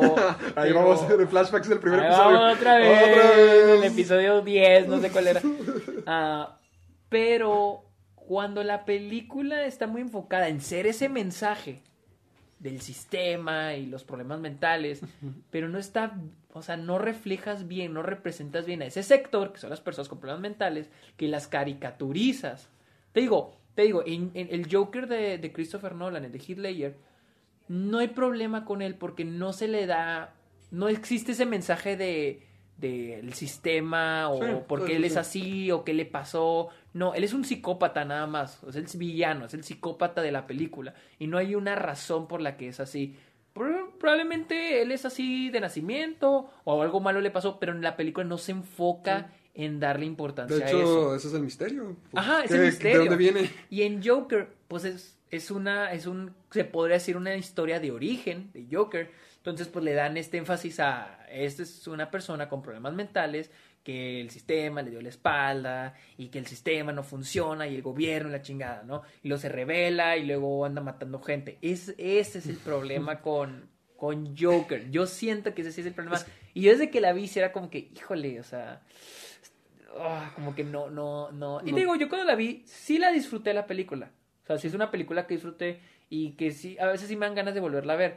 Pero sí hay peros. O sea, sí, ese, Sí, es, uno sí, de mis peros. ese es uno de mis peros, el modo como representa. Y más una película que la gente se está tomando muy en serio, que, que ay, no, es que tiene un muy buen mensaje, pero pues tiene un mensaje basado en una mala representación de las personas con, con, con problemas mentales. E- Es que me pongo a pensar en Joker y sí está la parte de gente con problemas mentales, pero siento que más que nada abogan por la gente invisible. Porque con todo el discurso que hace al final Arthur, ya es que todos dicen, ay, ¿desde dónde te está explicando la película? Con el, al- Sí, sí, sí. Con sí. eso, o sea, a lo mejor sí, pero te está diciendo de la gente se está tratando mal, la gente no le importa. Siento que más de, ah, miren cómo nos afectan a los enfermos mentales. Siento que es más que nada, miren cómo nos estamos tratando todos, cómo estamos aislando todos y cómo eso puede llevar a que surjan personas no en malas situaciones. en- Y sabes qué, también siento que es el problema. Yo no he visto la siguiente película. Yo no he visto la siguiente película. Voy a tratar de ser muy cuidadoso con lo que voy a decir con Nuevo Orden. Ah, yo tampoco la he visto. ¿Sí? La controversia de Nuevo Orden, yo no la he visto. Estoy hablando de la controversia? Sí. Yo vi el tráiler y entiendo la controversia, pero yo no puedo basar mis opiniones nada más en el tráiler. Entonces la controversia era de que la película ponía a las personas de clase baja, a la gente pobre, como gente violenta, porque se rebelaban contra el sistema, contra la clase alta. Entonces decían, es que esta película retrata a la gente pobre como una amenaza. Entonces, yo no lo he visto, estoy, estoy parafraseando lo que he visto en, en Twitter. Yo no quiero tener una... Yo, yo la quiero ver, yo la quiero ver porque no quiero tener una opinión de algo que no he visto. Esto es lo que he escuchado, es lo que he leído. Y también mucha gente que no la ha visto, también ha opinado. pues digo, la gente a veces no ve nada y de todos opina. Sí, por supuesto. Entonces mucha gente está de que, pues es que refleja a la gente pobre como una amenaza, y que esto van a ser los pobres. Esto es lo que he escuchado, yo no lo he visto. Entonces siento que en Joker, en parte es eso, de que estos güeyes son una amenaza si no los tratamos, si no les das lo que quieres. Siento que en, parte es la representación. Probablemente muchos ahorita están pensando que no es que no le entendiste. No le entendiste a la Puras película. mamadas, dices, Sergio. Puras mamá, no lo entendiste, no entendiste el mensaje de Joker. ¿Qué tipo más amargado está hablando? Sáquenlo. Sáquenlo, ¿qué opina? Odia por odiar. Vamos, oh, mira, hay otra, o- o- otro, otro hot take que se aventó ¿Otro? Woody Allen, de Woody Allen, este Fincher. Habla sobre que él quiere hacer una serie de televisión, una miniserie sobre la cultura de la cancelación. ¡No! ¿Por qué? Mira, él dice aquí, ah, Hot take. está en la, espera, está en la Mira. noticia. Ah, ya. Ajá. Mira, quiere, quiere hablar sobre cómo en la sociedad, en la sociedad moderna, se miden las disculpas. Si, si tú das una disculpa, esta está mero abajo de la de Variety. Está aquí Héctor. No, no, esta es muy... ¿En cuál es esa? ¿Cuál es esa? A ver, aquí, aquí abajito, por ahí abajito. Ah, tú, tú- ok, tú ya me síguela, tengo. yo, yo, tú sigue explicando, yo la El- encuentro. el Fincher dice que, por ejemplo, dice que cuando alguien te pide una disculpa, quien mide la disculpa es la sociedad. A pesar de que tú des una disculpa de corazón Ah, que y, ya. y o sea, nadie- si nadie la cree, entonces él dice, entonces en serio si te disculpaste bien. O sea, dice, es una idea Ah. problemática. sí. Porque dice, cuando una persona se disculpa, quien va a medir la disculpa, a pesar de que la persona se disculpe con, desde el fondo de su corazón, quien mide la, la disculpa es la sociedad. Entonces dice que quiere hacer una serie sobre eso. Mm, Mira, yo, no, yo no creo en la idea de la cultura de la cancelación. yo sé. Yo siento que la cancelación siempre ha existido. Siento que es una reacción. Siempre, siempre chocamos en eso. Es que, ve, yo, yo sé que siempre ha existido, pero lo que ahora existe es la plataforma para que todos lo puedan hacer. Ah, oh, sí. Eso Sí, es sí, lo sí, sí, diferente. completamente de acuerdo. Eso pero, es lo que pero- me refiero, es pero- por eso es cultura de cancelación, porque ya es algo cultural de todos. Pero sí, pero es, es que ese siempre ha pasado. Por ejemplo, Pero no siempre podías externarlo de, las maneras en que ahorita podemos, porque... pero, pero es que era de una manera diferente. Por ejemplo, Era antes, manera- antes los libros de, siempre pongo este ejemplo, los libros de Harry Potter los quemaban. Las cartitas de Yu-Gi-Oh eran del diablo. Eran del diablo, las cancelaban de esa manera. O sea, era otra manera de. Pero yo sí, para ahorita mí se no puede es. externar en globalmente todo eso. Yo siento que la cultura de cancelación no es cultura, simplemente es una reacción. Y siempre ha existido. Es- yo siento que es un término porque ya se está volviendo algo más global, algo más grande. Porque Sí, siempre ha o existido, sea, es sin embargo, no siempre se ha expresado a la, a la magnitud. en la Pues es que porque ahora está la, como dices, ahora está la plataforma. Las redes sociales. Pero de cualquier manera, aunque no hubiera plataforma, iba a haber cancelación. De una manera, pero ahorita yo, es un impulso totalmente. Sí, por ejemplo, un, un ejemplo que, que, porque una vez, en- te, te lo resumo, ¡Ay! Hablaba- Referencia número 1410. hay un video donde habla de la cultura de la cancelación. Sí. Y dices que en realidad la cancelación siempre ha existido. Por ejemplo, pone ejemplo a Meg Ryan. Dice, Meg Ryan en los 90 era como que la, era la estrella de los 90, en todo salía. Y ella siempre interpretaba a la mujer linda, fiel, etcétera, etcétera. Él dice estos términos. Entonces, dice que en el, en el 2000, al inicio de los 2000, tuvo un... Ah, me trajo la música, bájenle. ¿Te digo? Este, ¡Largo! Dale. En, en el inicio de 2000 tuvo un affair, un- una Ah, aventura oh. con Russell Crowe, ¡Oh! Un hombre casado. Estaba él casado y ella estaba casada. Entonces la gente dejó, la gente... A ver, espérate, espérate. Grítales, dile que, ¡eh, bajan la música! ¿Sí les vas a gritar? A ver si no nos bajan el video por copyright. Pues es que sí son estos morros del lavado. Ah, no. Sí, son estos imbéciles del lavado.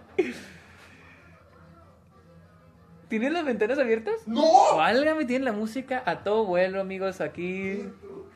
¡Ah, sí que es grabado! Sí, aquí yo sigo grabando. Ah, Aquí ya sigo- se detuvo a platicar el infeliz. A ver, ¿Le vas a decir? No, ya se va. Sí, es- ¡Oh, que la nomás está dando vueltas como imbécil ahí! Ya, ya se fue, ya se fue, ya se fue. Es que esa moto horrible, porquería con banderas americanas ridículas, era Sí. el tipo que tenía la, la música. la ¿Trae música. unas banderas americanas? En una cuatrimoto. Ay, por favor. Pero bueno, a Meg Ryan. Meg Ryan tuvo un- un- una aventura Ajá. con Russell Crowe, quien estaba, los ambos están casados. Y Meg Ryan quedó cancelada. O sea, la gente dijo, ¿cómo Mm. era posible? Porque era, era- la idea de las personas era que Meg Ryan, como eran sus personajes, era en la vida real. Sí, sí, sí. Entonces, la gente dejó de ver sus películas y nada más. Pero Russell Crowe ¿Siguieron? siguió. Sí. Pero también es una cultura machista, porque pues se fue en contra de la mujer. Pero es algo que, que pasa. o Sí, sea, es, es- es que no, no me queda duda de que siempre ha existido casos así, o sea, de cualquier forma. Porque a la gente de todos modos le va a disgustar algo. Sí, siempre. Y es que ese es el problema. Antes era muchísimo más difícil ser escuchado. Antes tenías que ser una...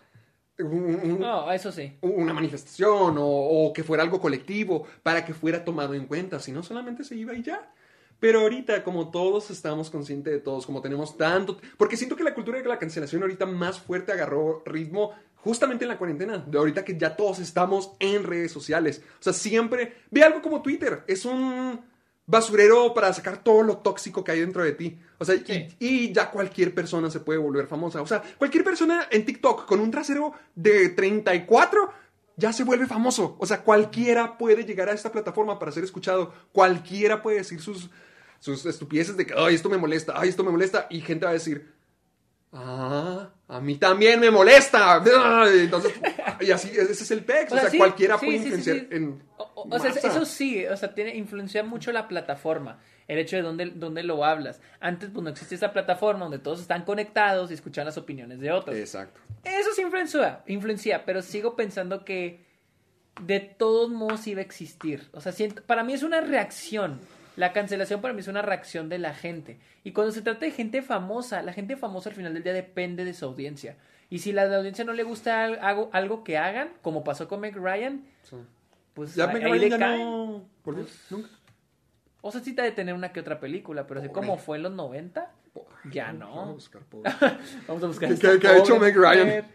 Pobrecita. Uf, nomás me salen películas de los 90 y 80. Como las. Así como que sus highlights. Tienes un email, You Got Mail. Sí, eh, When Harry Met Cuando Sally. When Harry Met Sally, City, City, of, of Angels, Angels. French Kiss. La última película que hizo fue en el 2015 y se llama Itaca. Y el país está malísima.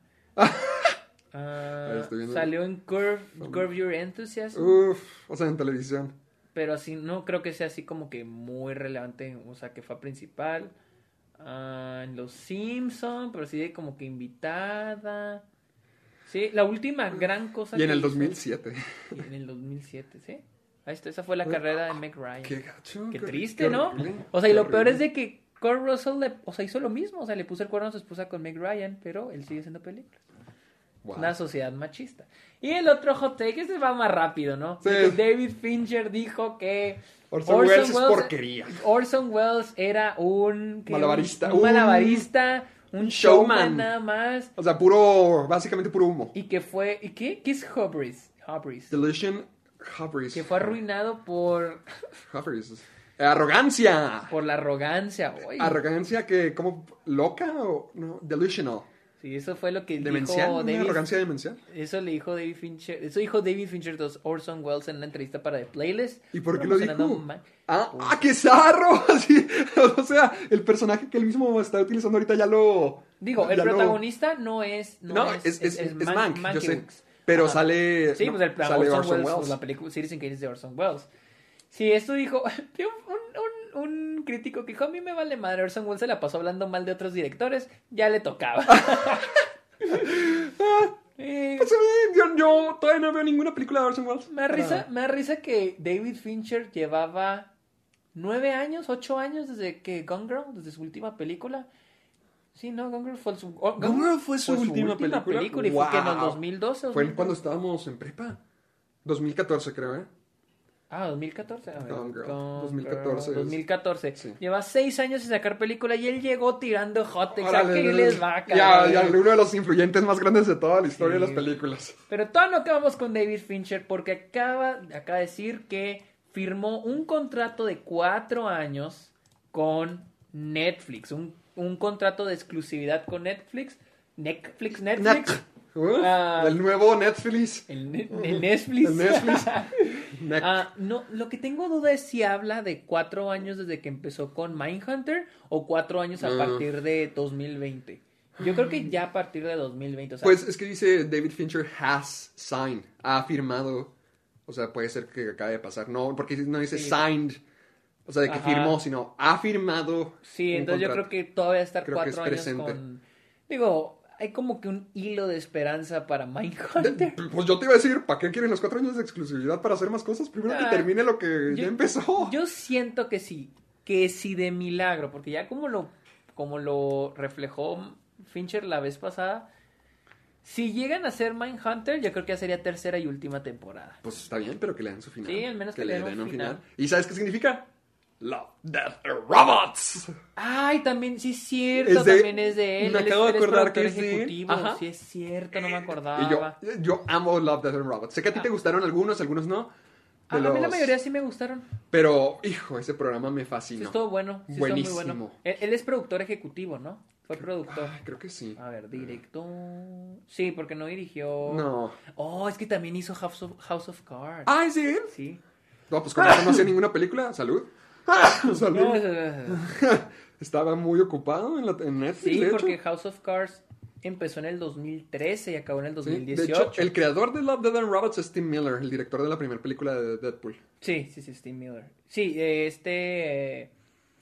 ah, David Fincher solo productor ejecutivo, aquí me sale. Y tiene, mira, aquí estoy, estoy checando, este, estoy checando qué está haciendo, o sea, qué viene futuro. El Lunch, este es un drama, pero no sé cuándo va a ser. Un drama ah, acerca de Dorothea Lange, que es una, una, una, una fotógrafa periodista. Ok. Chinatown, una precuela de Chinatown. ¿De Chinatown? Ay, ¿Cuál, sí. cuál, cuál es Chinatown? La película con Jack Nicholson de Roman Polanski. No la he visto. Una precuela ¿Una de. precuela de eso? de Chinatown. Una precuela de una película de Roman Polanski suena curioso. Eso, es- pero esos son de productor, donde va a ser Ah, productor. ah, Hay otra ok. que se llama Heavy Metal, ah, The, The Automatic Detective, Panic Attack, IOU, ah, IOU, Shakedown y Police. Esos son sus próximos proyectos como productor. Como director solo tiene Strangers. Strangers. escrita por Ben Affleck Uh, y, ¿y? y la guionista de Gun Girl. ¡Oh! Creo que va a estar bueno entonces. Buen Sí, Affleck regresa. Wow, ok. Ah, espera. ¿Strangers on a Train? Va a ser su versión de Strangers on a Train. Ah, no, no sé, no sé si... Ah, oh, ok. Es- Espera, ¿cuál? Strangers on a Train, ¿cuál es? Me suena, ¿no es la de Agatha Christie? A ver, me sale que es de una autora, pero no sé si era... Creo que es una historia muy famosa de Agatha Christie. Ah, o una pel- No, No, ah, una película de. Highsmith. Es de una película de Alfred De Hitchcock. Hitchcock, sí, ya sabía que era de Hitchcock. Me, confundí con el de Northwest, o ¿cómo se llama? North by Northwest, North by de Hitchcock, Northwest, de hecho, Porque también pero- es de trenes, ¿no? No sé, ¿O esa me no la he visto. Ah, pero Stranger on the Train sí es Stranger on the de... Train. sí es de- O sea, es un remake de... Un su. No, es su versión. En la sí, versión es de la David versión de- Fincher. Pero es David Fincher, así que aquí no me molesta. Bueno, pero entonces son... Tiene un contrato de exclusividad de cuatro años con Netflix. Pues ahora, honestamente no me molesta porque ya he estado quién sabe cuántos años haciendo cosas con ellos y son de sus mejores cosas. House of Cards fue una de las cosas que establecieron la estructura para Para las series las originales series de, Netflix. Love, Death and Robots está buenísima. Mindhunter Mindhunter está buena y viene Mank. Mank. Y digo, eh, de ahí en fuera todas las películas de David Fincher son muy buenas. Entonces, Así que, pues bien, le, le da más pedigrí a Netflix. sí, de hecho sí, la verdad sí. Sí. Y vámonos a nuestro tema favorito, Tenet. Ah, Christopher ya, ya Nolan, lo extrañaba. Christopher Nolan reveló que varios directores le llamaron para quejarse del sonido vergüenza. inaudible Qué vergüenza, qué vergüenza. Oh, imagínate. Ahí, honestamente, ya Tenet siento que es uno de los hazme reír del año. En todos los sentidos. Porque fue un gran fracaso. Y no siento que sea una gran película. Mira, aquí tengo. Esto dijo este Christopher Nolan. Eh, estoy citando el artículo. Tuvimos muchas quejas. Dijo. Sí. Ah, no. También. Eso fue en, en Interstellar. También. Sí, era about Inter- Interstellar. Que. Sí, ¡Ah! que- o sea, esto fue. O sea, esto es en Ah, varias o sea, películas de él. Que le llamaron para quejarse de ese fallo que tienen sus En, películas. en Interstellar. Tuvimos varias, llama- varias quejas. Eh, Nolan dijo sobre el sonido, dice, el diseño de sonido de Interstellar. Eh, Dark Knight Rises también. En The Dark Knight Rises, yo sí había oído, dijo, "Ah, eh, I actually got calls from the film. ah, tuve llamadas de los directores que decían, acabo de ver tu película y el diálogo es inaudible. Algunas personas pensaron que tal vez la música estaba muy fuerte, pero la verdad, Pero la verdad pero que. la verdad fue the whole enchilada o how we choose to make, o sea, fue como que lo que decimos aquí en México, la, el chile colorado Chile con queso. del- de la mezcla de sonido que salió mal. Ah, dijo, el, el fue una, un- una mezcla muy radical, muy, muy radical, dice. Estuve un poco en shock al darme cuenta de lo conservadores que son las personas con el sonido. Ay. Christopher Nolan el imperfecto. Dice, porque puedes hacer una, pelu- una película que luzca como sea, puedes hacerla, puedes grabarla con un iPhone, Sí, nadie sí. se va a quejar. Porque Pero sí. si, pero si tú mezclas el sonido de una cierta manera o las frecuencias cambian, la gente Get up in arms. Se enoja, se, se levanta en enoja, armas. la gente se enoja.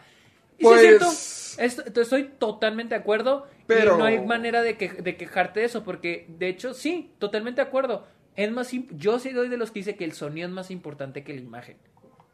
Eso va a ser una diferencia canija. Cuando vemos películas así que se como caseronas Sí. y dices, ay, como que no, no sé, o sea, se ve como amateur. Sí. La cosa no es la imagen, la cosa es el sonido. Mm. Porque se oye el, el ruido de background, todo está bien mezclado.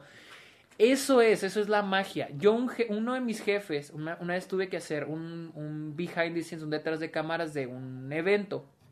Y, me, y, y éramos, el equipo éramos tres personas. Y mi jefe nos dijo, los micrófonos, cuídenlos. Cuiden que estén encendidos, cuiden que todo esté bien grabado. Si no hay sonido, no tenemos nada.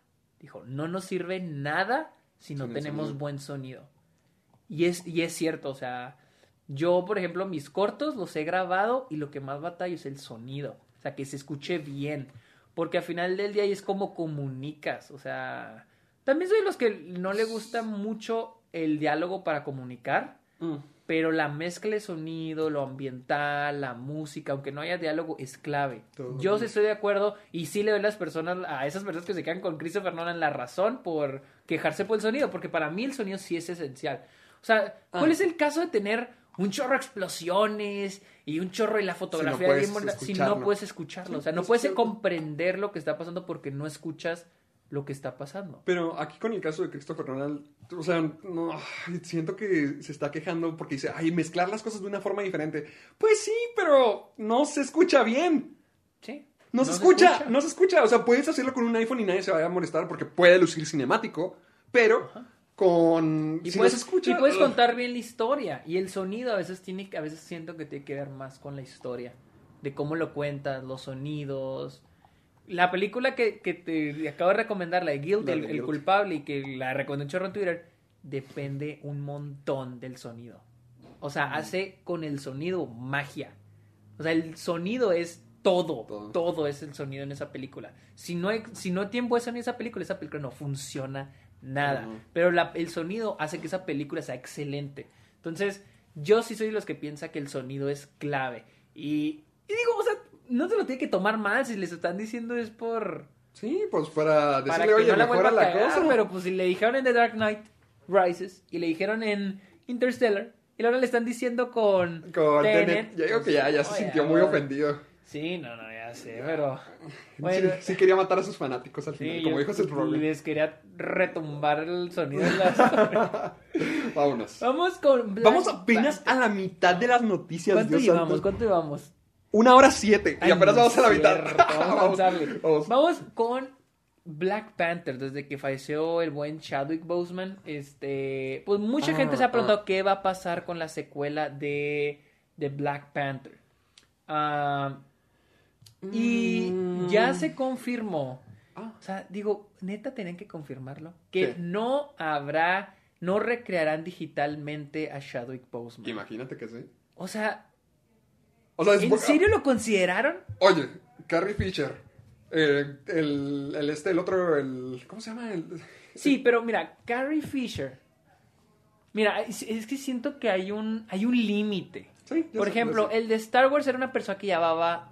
Años muerta. Años muerta. Tarky. Carrie Fisher es otra situación porque la película ya estaba filmada. Entonces creo que nomás faltaban unos pedacitos de grabar. Por eso ya no se podía sacar a Carrie Fisher. O sea, ella ya estaba filmada. Pues que no utilizaron. eh, Utilizaron escenas que quedaron de la segunda película. Sí, sí, sí, sí, que no se ¿Pero usaron. cómo se murió Carrie Fisher en, Rise of Skywalker? sí, así nomás acostada, ¿no? Que no, le pusieron una sábana encima y de la nada ¡fum! se deshizo.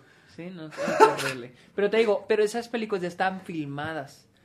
Y con Black Panther el hecho que consider- se me hace enfermizo el hecho que consideraran recrear. A lo mejor no lo consideraron, a lo mejor la gente dijo, ¿qué tal si lo van a usar? Y dijeron, no, no, no. Bueno, o dice, lo estaban o lo pusieron como, era una opción en un comienzo, pero dijimos que no. Sí, no, que qué bueno porque porque pues no, o sea, mm, no, a mí me da curiosidad cómo van a plantear qué pasó, o sea, me imagino que van a decir que falleció, obviamente. Ah. El, el- o sea, el personaje de Chichala. O sea, cómo van a plantear Es si falleció no sé en si la batalla. La otra vez estaba bien, escuchando unos fans que dijeron que a lo mejor podría ser que esta. ¿Cómo se llama la hermana? Sí, sí, sí, que ya sea como ella que, la, protagonista. sí, yo también había leído eso, pero de alguna manera tienes que plantear Sí, qué, que- qué pasó, le pasó. o sea, T'Challa, o sea... ¿Cómo, ¿Cómo lo pones? O sea, ¿cómo matas al ¿Cómo nuevo matas al personaje? grande? Sí. Sí. ¿Cómo, le, ¿Cómo lo matas rindiéndole honor al personaje y al actor? Porque como que decir de que murió en una batalla es como que... Es que siento que es recastear. Ay, o sea, uh, no. Es que yo, yo sé, yo sé, porque hasta en la entrevista donde preguntaron esto, dijeron, solo hay un Chadwick, solo hay un Chadwick, ya no está aquí con nosotros y es nuestro rey. Entonces yo siento que sí van a sacar al personaje, pero Yo prefiero eso. ¿cómo lo hacen? ¿Cómo? ¿Cómo si ya ahorita ya no tienen... Hijos. Y, y decir de que no falleció, murió en una batalla. Siento que es muy... que- ah, sería muy vacío. Nos dejaría un Yo- hoyo, un hoyo yo gigante. Sí, siento que, siento que, pero siento que sería una falta de respeto al personaje. Al personaje, porque siento que el personaje es muy bueno. O sea, se me, me gusta mucho el personaje de Chala.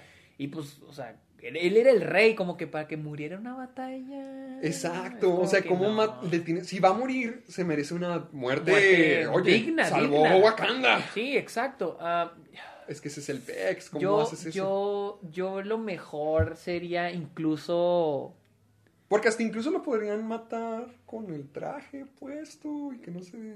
No, Ah. yo pensaría que mejor como que inicie ya como que, que ya está muerto un funeral o algo así. Como. Incluso funcionaría como rendirle homenaje a Chadwick Boseman. Por ejemplo, yo me lo imaginaba no, yo creo que hasta pueden usar lo mismo que falleció de ¿De alguna una enfermedad? o algo algo que le pasó, o sea, Es que siento que es la más...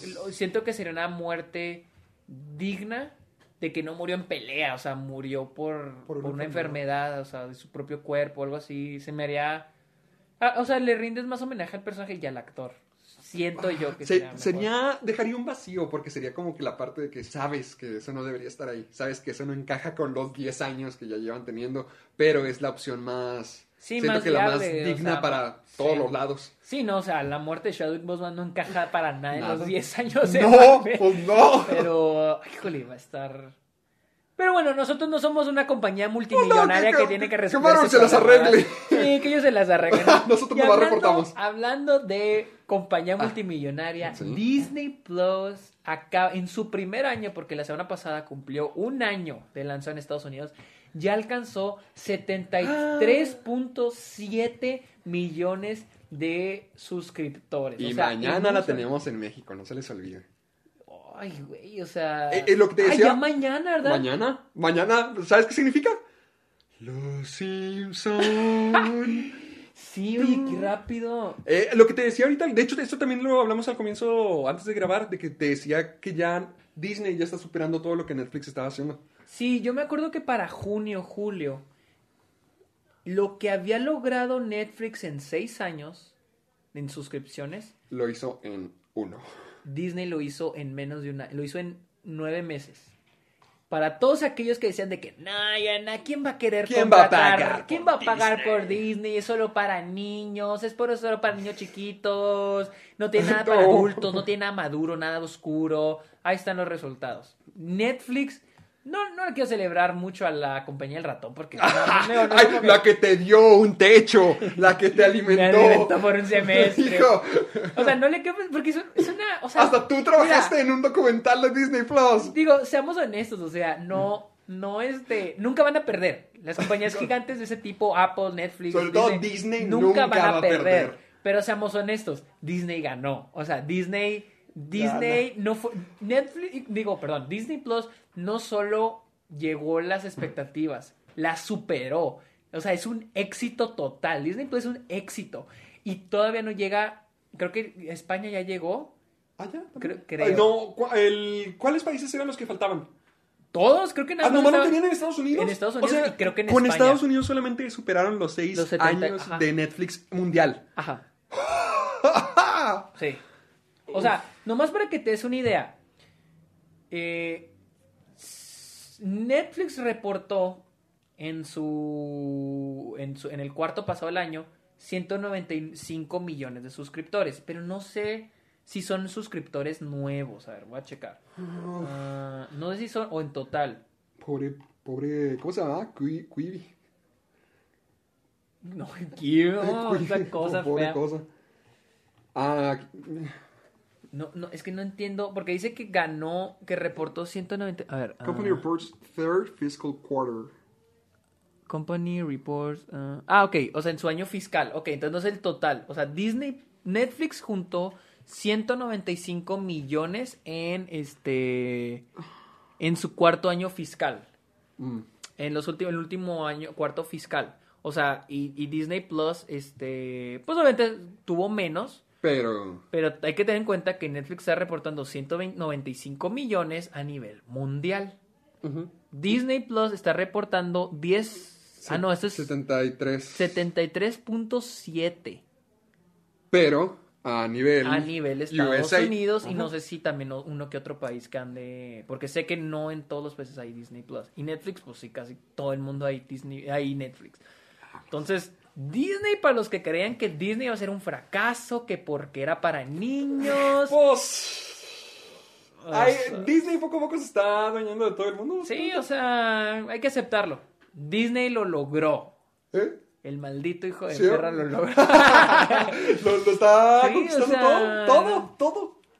y, y a ser honesto. Shit, man. Todo es un monopolio. eh, Llegaron haciendo las cosas bien, la neta. Yo he usado Disney Plus y Y está muy bonito. muy bien hecha. La Mañana neta está muy bien diseñada. El interfaz está muy bien hecho. El contenido está muy bien organizado.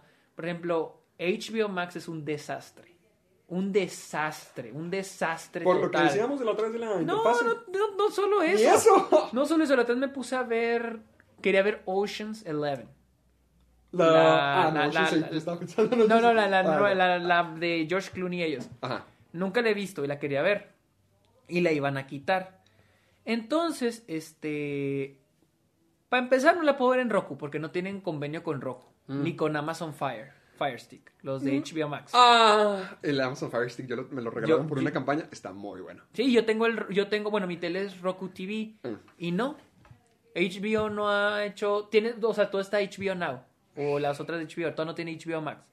Ok, para empezar, tengo que conectar HDMI a mi computadora para ponerlo de ahí. Algo que nunca en mi vida había pasado con ningún reproductor. La barrita de abajo, le pones pausa, los Se quedó. ¿eh? se quedó. Y yo dije, yo no puedo ver esta cosa así. Sí, no. Y ya no la Yo vi. tampoco. Ah, y otra cosa, no ofrece, no está en 1080. La- están en HD de 720, creo, la- las, las películas en HBO. Oh. O sea, Oh. sí las llego a disfrutar, pero, pero no está bien, la calidad no está bien. No ofrece 5.1, no ofrece surround sound. Oh. Criterion no lo ofrece tampoco, pero, pero para mí todo el contenido que ofrece Criterion ya lo justifica y no me importa. Sí. Pero HBO Max no ofrece 5.1, no ofrece HD, eh, tiene problemas con su interfaz, Mm. no tiene buena organización su contenido. Madre. Y eso sí, mis respetos para Disney Plus Sí. al 100. O sea, neta, mis respetos para Disney Plus. Entregaron, para que veas, en el libro que ahorita estamos hablando, el de Bob Iger, él dijo, Ah. nosotros queríamos entregar un producto digno de la compañía. Porque se supuestamente crear tu propia plataforma no es tan fácil. O sea, tienes que ir con una compañía que te crea el servidor y te cree todo ese desmadre. Entonces, ellos, Disney, planeó comprar Twitter. Porque Twitter ya está establecido como una compañía de internet. Pero después dijeron, no, mejor no, porque no va con Disney. Y luego después empiezan las controversias políticas, la gente empieza, pues sí. ¿Qué? no- ¿De lo de monopolio? o- No, no, no, no, no, no, no, no, no, sino que en el modo en que se usa Twitter, lo que tú decías, Ah, de que es un toxicidad, basura, de que es ajá, un tóxico, basurero, sí. dice, no iba con Disney. Entonces dijeron, no, mejor no. Entonces después fueron con otra compañía, que era comprar el 25% de esa compañía y ahí establecer Disney Plus. Entonces después dijeron de que no, mejor vamos a crear Disney Plus desde cero. O sea, nosotros lo vamos a crear aquí. Y por eso duraron años, porque ¿Desde cuándo empezaron? creo que es del 2010 y el 15 o 16. Uh, entonces ya lo tenían planeado desde Sí, o sea, luego, o sea, creo 2016, luego, luego después de que compraron Fox. Mm. Pero ya cuando compraron Fox ya traían la idea de Disney Plus. Pues obviamente ya existía Netflix, decían, bueno, vamos a crear nuestra propia, nuestra propia plataforma donde pongamos nuestro contenido. Pero pues empezaron a crear todo desde cero para tener una buena Una organización. Sí, porque no, no, no todas las plataformas dan, el, dan buen servicio. Y Disney Plus, la neta, Sí, digo, Netflix tampoco a sus inicios no era la mejor, no tenía una gran interfaz. Pero pues Ne-. Netflix sí tenía, pero Netflix ya tiene años y con el tiempo se está actualizando. Se fue modificando. Y Disney desde que empezó, sí, mis respetos. No. Yo era de que qué pedo, sí está muy bien organizado, es muy atractivo. No, no, no, Sí, mañana, mañana, mañana. sale Disney Plus, mis amigos, en toda Latinoamérica. Y poco a poco Disney va a ir conquistando todo ya en cinco, ya en 10 años me imagino. ¡Oh! Sergio, ¿dónde está mi película? no mames. poco a poco. Hiring for your small business? If you're not looking for professionals on LinkedIn, you're looking in the wrong place. That's like looking for your car keys in a fish tank. LinkedIn helps you hire professionals you can't find anywhere else, even those who aren't actively searching for a new job but might be open to the perfect role. In a given month, over 70% of LinkedIn users don't even visit other leading job sites. So start looking in the right place. With LinkedIn, you can hire professionals like a professional. Post your free job on linkedin.com slash achieve today. Y hablando de compañías gigantes, ¡Ah! Warner. Vámonos ahora, vamos a brincar ¡Ah! ahora con otros. Warner. No. Hablando de HBO, ¡Ah! Warner está considerando, tiene dos caminos para no, Wonder Woman. No. Tiene dos no, caminos ninguno. para Wonder bueno, Woman. hasta no, a ver, dale. Uno es lanzar, ok, la película está todavía programada en salir en Navidad 20 25 de diciembre. en cines. Lo más probable es que no va a salir en cines No. porque Estados Unidos está horrible en coronavirus, México ahorita está horrible en coronavirus. Pero ya estamos en amarillo. ¿Sí ¿Estamos en amarillo? Bueno, nosotros no, todos los demás. Y un, un caminito, una opción, porque Warner está considerando es lanzar Wonder Woman 1984 en HBO Max en enero. O sea, a las a semanas después de cuando estaba programada en cines. El otro camino es retrasarla otra vez a verano del 2021. Otra James Bond. Ah. Yo pienso que la mejor opción es retrasarla al verano. Yo, si es una película que yo me, que me, me gustaría verla en el cine. ¿Crees que si la pasen a HBO Max es como lo que decíamos del Snyder Cut? De que yo, digo- yo digo que el Snyder Cut nomás existe para Jalar darle- gente. jalar gente a HBO Pues es que, Max. es que, mira, de hecho el mismo artículo aquí dice que Wonder Woman podría ayudarle a HBO Max porque HBO Max no está dando No los bien. resultados que querían. Sí. No le están yendo pésimo estilo Kiwi porque todos HBO va a seguir existiendo por sus originales. Pero no le está yendo como se esperaba y que y que por ejemplo por ejemplo, Netflix tiene, no le está yendo como a Netflix le fue con la vieja guardia o como a Disney Plus le fue con con este Hamilton. Ah, sí, la o- vieja guardia sí fue, fue la, una de las más vistas. Este año. Y también la de Hubi, la de Hibi, Hubi, la de Adam Sandler. Ah, el Halloween. Ah, O por ejemplo, o no le está yendo también como Amazon Prime le fue con Borat. A Borat le fue súper bien. Y Borat es una 2. peliculota. Entonces dicen, Wonder Woman podría ser, porque mira, el Snyder Cut todavía salir que en mayo. ¿Qué era? Ni me acuerdo. Creo que en mayo, o sea, todavía falta. Po- podríamos decir que este el Snyder Cut podría ser lo que atraiga gente. 5 de septiembre sale el Snyder Cut. 5 de septiembre. O sea, todavía No, falta, un, año para que... Sí, no, o sea, es que el mira, para mí el Snyder Cut sí podría ser algo que jale gente a HBO Max, pero si es hasta en septiembre, ¿Qué tal si ya le van... ese es el problema. De caída. Entonces, el artículo dice que es Wonder Woman en HBO Max podría ayudarles a jalar suscriptores. Y vaya que los ayudaría, la verdad. Siento que sí los ayudaría. Porque, crean o no, Mulan también le ayudó un poquito Sí, a jaló Disney. gente. Sí jaló gente a Disney Plus. Y pues ya viene Soul. Soul va a jalar va a también mucha gente. gente. Mucha gente va a contratar en México. Disney Plus. Ajá, bueno, con la suscripción, Con la pero no va a costar extra como Mulan. Mucha gente en México quiere contratar Disney Plus por Soul, porque quieren ver Soul. Entonces, HBO, HBO Max era lo que decíamos desde que se estrenó. HBO Max está dependiendo en pinches Friends, Big Bang Theory, en... y la saga de Harry Potter, que ya no está. ¿Ya la quitaron de HBO Max? Sí, acuérdate que fue- se fue a Peacock con la de Universal. En eso dependía, dependía en sus clásicos. En eso vendía... Cuando tienen en un montón de más, cosas. es más, ni sus clásicos, sus populares. Porque Estudio Ghibli ni lo promociona en casa. ¿Por qué? Se supone que es la única plataforma en América en tener... En Norteamérica en tener a Estudio Ghibli. No entiendo. Yo tampoco entiendo, yo tampoco entiendo. Pero mira, Espérate, voy a brincar a. ¿Dónde Ah. está? ¿Dónde está? ¿Dónde está? ¿Dónde está? Aquí, a esta noticia de HBO Ah. Max, porque va, es como Ah, que. es para también, para Ah, eso, ¿verdad? Ajá, algo que podría jalar es de que la siguiente noticia es de que ya se anunció, ya está anunciado, pero ya esto va a ser, creo que este jueves va a ser, va a ser en HBO Max, Oh. la reunión de El Príncipe de Bel Air. La reunión con todo el elenco, excepto pues con este El que ya falleció. James Avery. eh, James Avery, que falleció creo hace en el 2016, el 31 de diciembre. Ah, sí, me, presente, me y- acuerdo que despertamos. Yo desperté y el- lo primero que vi fue la noticia del tío Sí, Phil. el fue, 31 de diciembre fue. Eh, va a estar todo el elenco, incluso va a estar. Ya ves que son dos, este. Dos tías Vivs, sí. E- incluso va a estar. Ah, ¿sabes qué vi? Que creo que la tía Viv original no la van a incluir con el. con el cast completo. Porque yo vi el tráiler o así como que clips. Y estaban. Uno estaban Y como que en la casa. y sale la- al final ella. Ay, es que no sé si sea al final, pero vi que está Will Smith y ellas, ellos solos y están aparte. Como en gradas. No, no, o- no, sí. eh, eh, ok, aquí está la cosa. Mm, la que interpretó a la primera Tía a la tía Vivian fue Janet Hubbard. Sí, que se volvió, según esto, loca y la corrieron. Joy es de que ella tuvo problemas con Will Smith. Sí, que por- porque él quería- era muy él era muy egocéntrico y era muy payaso y se hartó de él Yo escuché al revés. Bueno, sí, que que era Will Smith que dijo que, que ella quería que fuera el show de la tía Vivian. O sea, que quería. Mm. Sí, o sea, como que los dos chocaban. sí sí sí sí que hubo un choque muy cabrón y entró Daphne Reed en la Sí, no la sé no sé en qué tem- en la segunda temporada No, ah, no, no, la segunda tía Viv creo que era en la tercera. en la ah, cuarta, temporada en la Sí, cuarta temporada.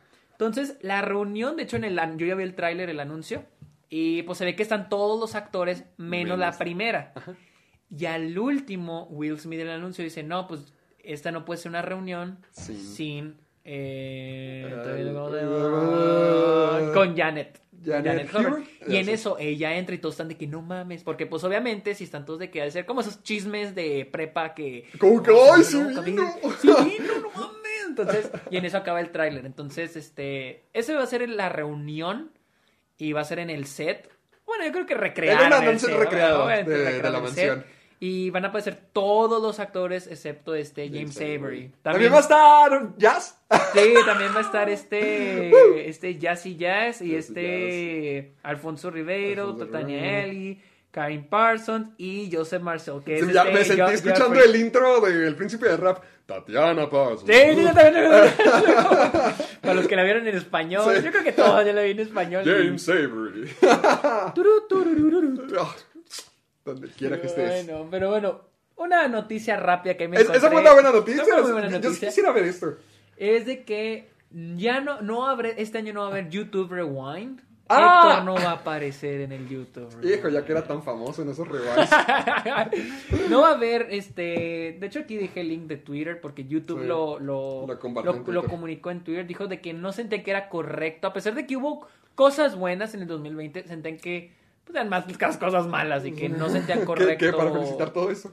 Y que no sentían que era correcto hacer un YouTube Rewind y que este año lo iban a saltear. Sí, no querían tener otro video más dislikeado de, la todo el historia. año, no manches, de toda la historia. Porque yo me acuerdo que los rewinds estaban bien padres antes. A mí me emocionaba mucho ver a todos mis youtubers favoritos interactuar. Y sobre todo se fueron haciendo cada vez globales. Porque antes era creo que nomás los americanos. Y poco a poco eran de todos lo invitaban, lados. ajá, de otro tuvieron a. Dross, tuvieron a Enchufe TV. Creo que Wherever Tomorrow. Ya no, me, ya no me acordé de los de Enchufe TV. y, y sacaron su película.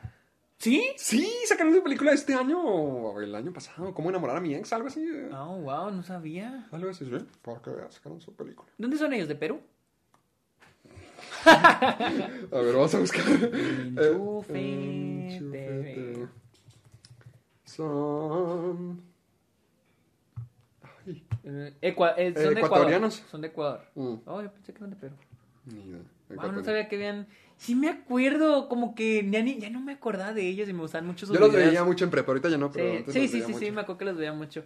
Sí, es- entonces no va a haber YouTube Rewind Eh, este año. han sido odiados todos los años, honestamente. Sí. A mí me gustaban mucho antes. y- El, el año pasado fue donde salió Will Smith, ¿verdad? ¡Oh, that's hot! Sí. Sí, es donde salió Will Smith, que ¿Eso ya también es youtuber. Ta- ta- ta- Oye, los videos de Will Smith sí están buenos. Me Yo, gustan yo he visto, mucho. yo lo sigo en Instagram y he visto algunas de las cosas También que las sube cosas de Instagram están muy están padres. chidas, están chidas. Creo que es muy buen creador de contenido porque en Instagram contrata a varios artistas para que le hagan cosas. Ah, es que eso, eso te Es decir. Por ejemplo, otra vez vi que hizo un stop motion. Sí, ha, ha hecho Con miles una- de stop motions. Y, y están muy padres, pero pues obviamente no los hace él. O No, sea, él contrata. Él contrata a alguien. No, pues así está. Bueno, yo, pero y es que también sus videos de y también sus videos de YouTube están buenos, pero creo que contrata a su crew porque yo he visto el de la, la historia cuando conoció a Michael Jackson. Oh, ok. Deberías de verlo, está muy Está muy- es ok. que hace muchos storytellings y están buenos, están muy buenos. Ok. En YouTube. En YouTube, sí, búscalo como búscalo Will Smith meets Michael Jackson. Ajá, Michael Jackson story. Buenísimo. Ok, ok, ok. Buenísimo. ok. Y ok, ya, ya estamos hablando de franquicias. Oye, nunca dijimos nada de Mujer Maravilla. ¿Te gusta la idea? Ah, sí, es cierto. No, nomás nos fuimos de que HBO. Ahí, chivo. No, Yo preferiría en verano. Igual. Ya Yo- estoy harto yo- de ver los mayores blockbusters en mi casa. Sí, yo, yo, yo prefiero. Y, la, y a mí, honestamente, sí me emociona Mujer Maravilla. Bueno, a mí en mi parte de trabajo me conviene que salga ya. Pero. yo, sí. yo, yo a mí sí me gustaría ver Mujer Prefiero- Maravilla. Y ya que hay vacuna, bueno, que ya se confirmó. ¡Ah! hoy, ¡Ay, qué más, qué más! compañía que ya dijo que tienen un 94% de asertividad en sus vacunas. O sea, ya más hay que el dos 90 del vacunas. anterior. Y se cree que ya para primavera, ya para mayo, no, ya para marzo ya vamos a andar todos ¡Oh! vacunados. ¡Oh! Entonces, eso quiere decir que Wonder Woman podría ser la película Que salve el mundo. Que salve el, el cine. o sea, la película que traiga a todos de vuelta al cine. Y Christopher Nolan ahí en la esquina. ¡Oh, mi sonido! Todos se quejan de mi sonido. Muevan malditas mujeres. Malditas mujeres. Malditas mujeres, ¿de qué sirven en mis historias? No las pongo de nada. Ah, bueno, bueno, vamos a, a- ahora sí, a- hablando de películas grandes. Sup- yo, eh, la secuela, bueno, hubo una secuela o una, una idea de una secuela de Star Wars. Y ahora ya la tenemos, pero esta era otra idea por parte de George Lucas. En O la sea, que- ¿secuela del original? secuela del original. Digo, las que tenemos ahorita son secuelas del originales, pero- pero... antes de, de, la- de De, de Disney, las precuelas. George Lucas tuvo una idea. Y de hecho, yo cuando leí el libro de Bob Iger, Bob Iger menciona que leyó el guion. Y ahorita estamos mencionando que no era muy bueno. Yo eh, leí otra cosa que no era nada de esto, porque aquí estoy viendo de que dice que Leia iba a ser la Sí, elegida. aquí dice, ok, la noticia es de que en esta secuela Star Wars, Leia iba a ser la elegida y que este Darth Maul iba a ser como que el villano de esa trilogía. Pero es como la secuela de las precuelas, o sea, después de las precuelas, porque dice, Darth Maul no solamente iba a ser resurrecteado, pero también se iba a convertir en el Godfather of Crime, que es algo muy parecido a lo que vimos en Solo, porque ahí tiene como un medallón y creo que ya es como un gang, no un gángster, pero al estilo un gángster de Star Wars, que ya es un dueño de un imperio criminal. Mm, ok. Porque, así que como que quedó esa idea. Porque creo que Darth Maul era el que estaba por encima del villano que, que interpretó Paul Bettany en Han Solo. Mm, ok, ok, ok, ok. Sí, ¿sí te acuerdas? No, yo no he visto solo. Sé que al final aparece Darth Ok, Maul. No me sa- spoileaste. ok. ya. Sale De hecho, aquí dice que se planea una, una franquicia, mini franquicia de solo, pero como no le fue bien en taquilla, se canceló. Y que Darth Maul iba a ser el Solo villano. sí me gusta. Solo sí me gustaría ver más películas. A ver, es que, estoy, estoy- es que tengo yo mi pregunta de si esta iba a ser después de, de las... pre- de- bueno, no las... de no- las... yo, des- yo pienso que era después de las originales, ¿no? Es que no sé, porque dice que Darth Maul... eh, Star Wars... ah, No, mi- sí, creo porque que son secuelas, porque Lucas mira, aquí intended to resurrect Star Wars Phantom Menace villain Darth Maul. Era Sí. después de las precuelas. No, se me que porque aquí dice, mira, as Lucas explained, las películas son acerca de Leia. As Lucas... Ah, ¿hablaba español? Sí, así, mira, güey. As Lucas explained las películas. The movies are about how Leia, I mean, who else is going to be the leader, is trying to rebuild the Republic. Luke is trying to restart the Jedi. O sea, de eso iba a ser, o sea, eran secuelas de las originales. Sí. Eh, Leia iba a ser como la líder para reconstruir la República y Luke iba a reconstruir como que a los Jedi. A lo mejor No, esa era no la mal. secuela después de las precuelas, porque mira, Ah, cabrón. mira, mira, mira. Pero pues todos ni nacían, güey. Perhaps the bigger revelation is that Lucas intended to resurrect Star Wars Phantom Menace villain Darth Maul and turn him into the main antagonist of the trilogy. Yo me imagino que en lugar de The Force Awakens, esta era la historia. Ah, o sea, entonces. A lo mejor hacer una versión... Es que me estás diciendo la secuela y las precuelas. Bueno, eh, lo que viene después de las precuelas. O sea, lo... La nueva trilogía, la moderna, a lo mejor era Pero esto. más bien va después de las originales, ¿no? Sí, pero yo digo en orden cronológico de la realidad, porque se quieren las Ah. originales, precuelas. Oh, ok, de ya. filmar. O Sí, sea, de filmar, de filmar. Ah, Ajá, sí, o sea, sí, primero sí, fueron filmadas. Sí, ah, sí, sí, ah, sí. hablando en dimensiones distintas. cosa. Ok, sí, sí. Ya, no, no, sí, página, O sea, que él, él tenía las precuelas que acabó en el 2005 y que después sí iba a ser una secuela. De, De Luke de las originales, pero filmadas ya que 2009, 2000. Ok. Yo, bueno, si esa es la historia, puede sonar muy padre porque yo que estaba, lo que te comentaba ayer, ayer me empecé a informar acerca de lo que dice en, en el libro de Bob Iger, del. Ride of a Lifetime, y dice que George Lucas se sintió traicionado Sí. Y que porque había dado sus guiones, o sea, dijo, estas son las ideas Sí, que tengo. son las ideas que tengo, Y y dijeron, pero, Nel. pero que las leyeron y dijeron que Nel, que cabrón. no las iban a usar. Y que estaban con el contrato de que estaban en todo su derecho de no usarlas y que se sintió traicionado por eso. Pero lo que leí es que quería investigar más de la fuerza, que quería investigar de... que quería entrar al reino micrológico. O Sí, micro... sí, sí, sí, de, los, de las... Sí, Cosas de- que de generan la ¿Cómo fuerza. se llaman estos los...? No, ya ni me acuerdo, güey. Ay, bueno, ya sabes. Ni siquiera cosa- me acuerdo dónde lo había leído, pero alguna vez leí de eso. Esa es una de las cosas... Midichlorians. Los Ah, ok. midichlorians, Que se iba a meter a todo el por ejemplo, mundo... ¿es donde se introdujo? ¿O en pel- Phantom Menace. Ah, ok. Porque, en fan- o sea, siempre, se supone que los Jedi siempre habían sido algo espiritual, era como una religión. Ajá. Pero en, en las, en Phantom Menace, este Qui-Gon Jinn le dice que le hagan un conteo de los midichlorianos y que, oh, por Dios, tienes muchos midichlorianos. Entonces ya le quita algo como que el, el poder ser un héroe o el poder mejorar o el poder creer en esto y lo hace una cosa de destino. Porque de, todo depende de un microbio que tienes en la sangre. Y como que eso, Sí, sí, sí, sí, eso le quita mucho la magia. Sí, sí, siento que está más padre lo místico. Sí, que es algo espiritual.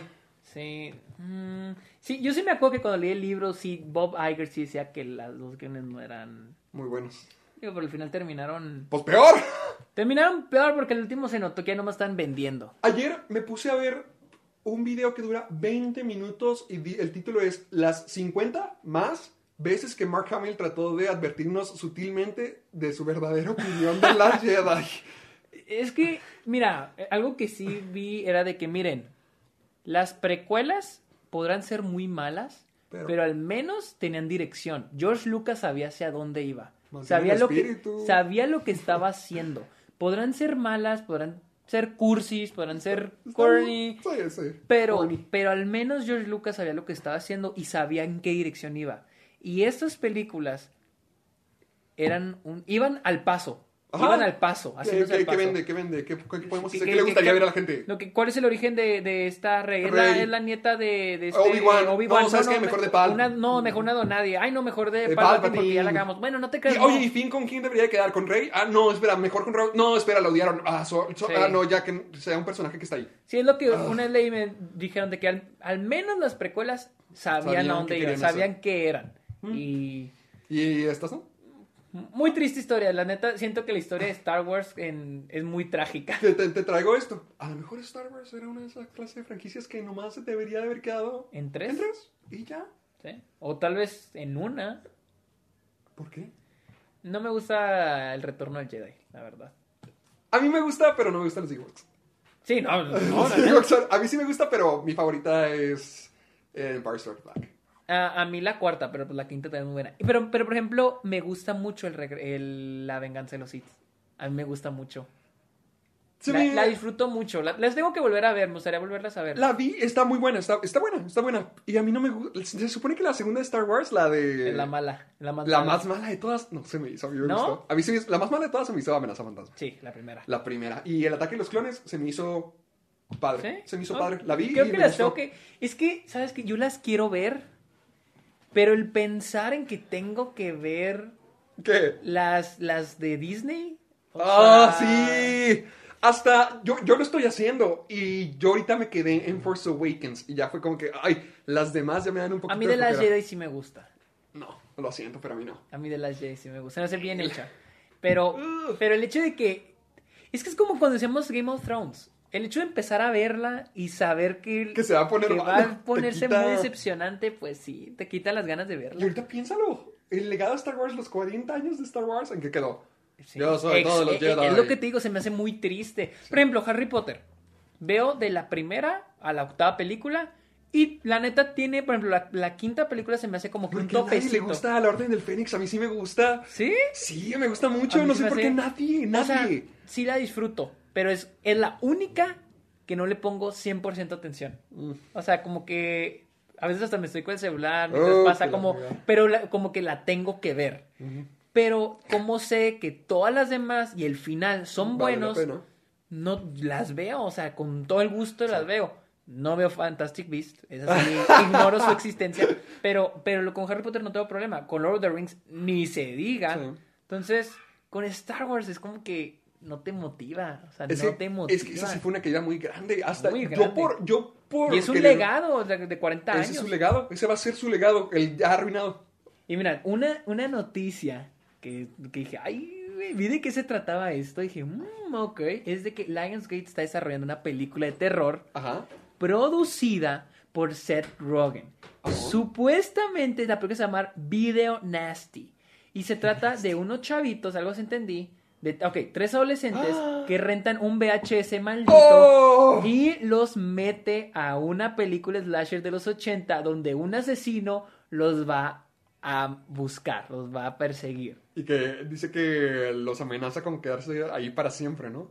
Sí, creo que sí. Are prone to the 80 Y slasher movie obviamente Evan. Goldberg la va también a, Esos, a eh. Seth Rogen y Evan Goldberg son... Son mejores amigos. Ah, son son mejores amigos de chiquitos, creo. Tiene sentido. Este, y sí, porque me acuerdo que una vez, eh, a veces tengo en Twitter a la mamá de Seth Rogen, que está bien chistosa. ¿Ah, la sigues? Sí, y una vez, una vez estaban haciendo preguntas y le dijeron de que, ¿cuál es la, cuál es la, ah, no, eh, creo que con, con Conan, estuvo con Conan los, pa- los papás.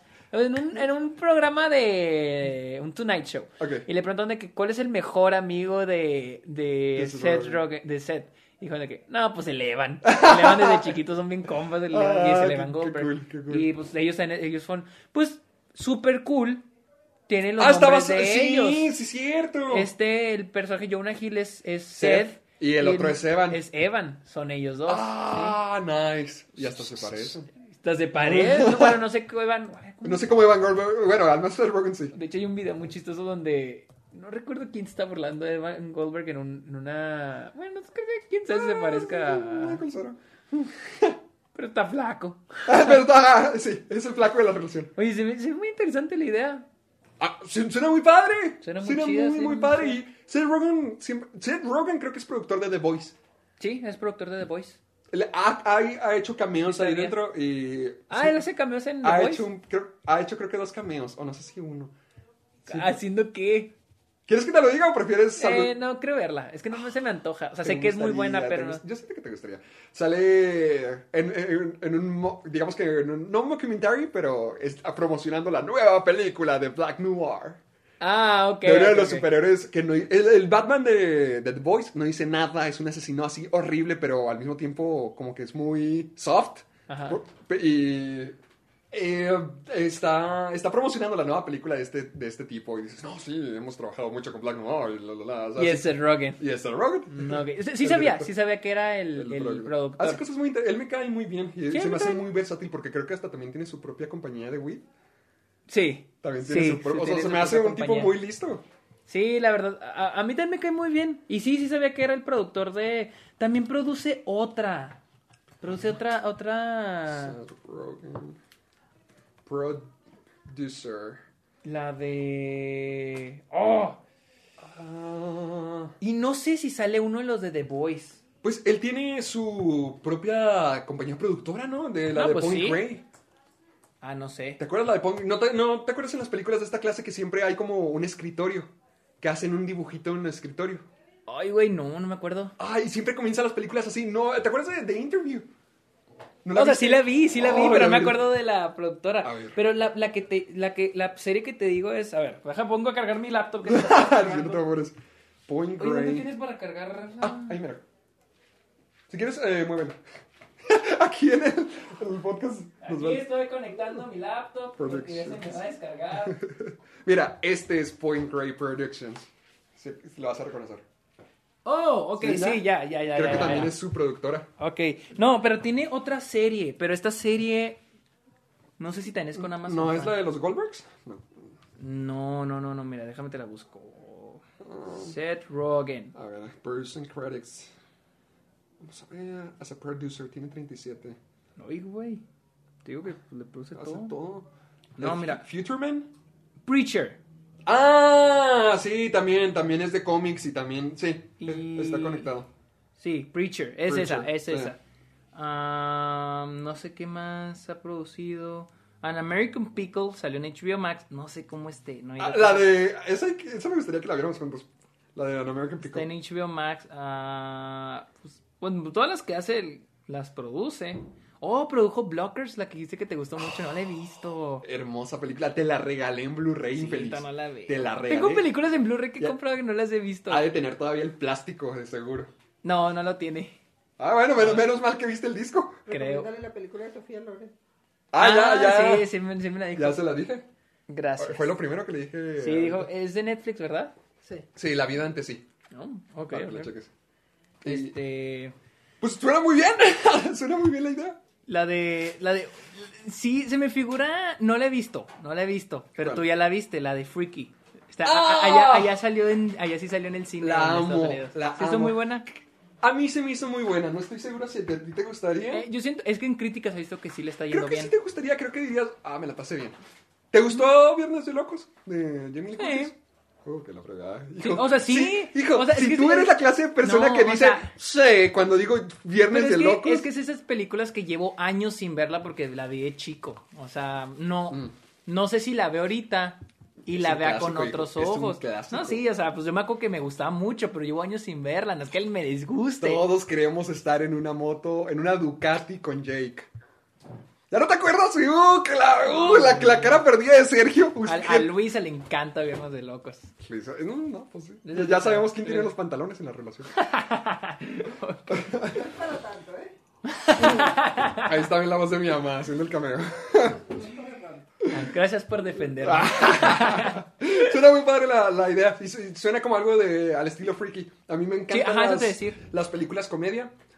Me gustan muchísimo. Solamente, por ejemplo, mi crítica con Freaky, lo que no me gustó es que es. No que no me haya gustado, pero ya se me hace un poquito repetitivo. Que ahorita muchas películas de terror, comedia, tratan. caen en los clichés, pero se burlan de ellos. Y eso está bien, pero siento que ya se está haciendo como que un nuevo tropo. El burlarse de esos clichés. Como, como Scream. como Scream, porque hacen, lo, hacen lo mismo en Felicidad de tu muerte, de que se burlan de los clichés Ajá. del horror, y la película también es del mismo director, de Chris Landon. Y siento que muchas películas... ¿El de Freaky? Ajá. Ah, sí, se nota. Se nota que será igual. Entonces, sí, es, es muy parecida, solo que a mí me gustó más Freaky. ¿Es de Blumhouse? Sí, Ah, sí, cierto. es de es de misma- Y siento que hacen mucho eso Of últimamente course. las películas de comedia horror, que satirizan y meten todos los clichés, pero dicen, hey, miren los clichés, pero al final Somos originales porque nos reímos de los clichés, pero ya están cayendo en los clichés de Ese está burlarse de los clichés. cliché, Ah. Exactamente, siento que es el nuevo cliché de horror. Ah, bueno, ah, creo que sí la quiero ver. Sí la quiero Vela, ver. vela, a mí me gustó muchísimo y Vince Vaughn está muy buena en la película. ¿Te gustó Jack Black en Jumanji? Sí, siempre me encanta. En las dos En me las dos encantó. muy bueno. ¿Sí? Eh, eh, Vince Vaughn también lo hace muy, muy bien. Creo que Jack Black lo hace más ridículo, pero Vince Vaughn lo hace muy bien. Digo, a mí Jack Black se me hizo que actuó muy bien en Jumanji. Bueno, a mí Jack Black se me hace muy buen actor. Sí, a mí también. Pero bueno, vamos a, Vamos a la siguiente. a la siguiente noticia que, Que ya Sergio se está echando unas naranjas, ya le valió. unas naranjas. Ajá. WandaVision, la cual iba a salir en diciembre, se retrasa ¿Por qué? a enero. ¿Por qué? ¿Por la No sé. producción o...? Porque esas... Yo esas quiero no- pensar, yo quiero pensar que le quieren dar, quieren regalarle diciembre a Soul. Mm, podría ser. Yo quiero pensar, Es el hit de diciembre. ajá, yo pienso que quieren darle Bueno, el hit de diciembre, cierto. porque son estrenos muy grandes para Disney Plus, WandaVision y Soul. Sí. Entonces yo quiero pensar que le quieren dar diciembre a Soul, porque creo que Soul sí es una película que sí urge ya estrenarla, porque se debe estrenar, se debió haber estrenado este año y ya como que para para estrenar, todavía estrenarla después para dejar a WandaVision en diciembre, siento que la gente todavía puede esperar más para WandaVision Y Soul ya es Sí, como que la ya- gente ya ya, la para quiere borrar el, el pizarrón de todos los que ya tenían pendiente. Ajá, todo lo que tiene pendiente, exacto. Entonces, y ya entrar. 2019 ahora sí oficialmente... ¿2019? 2020, perdón, es oficialmente...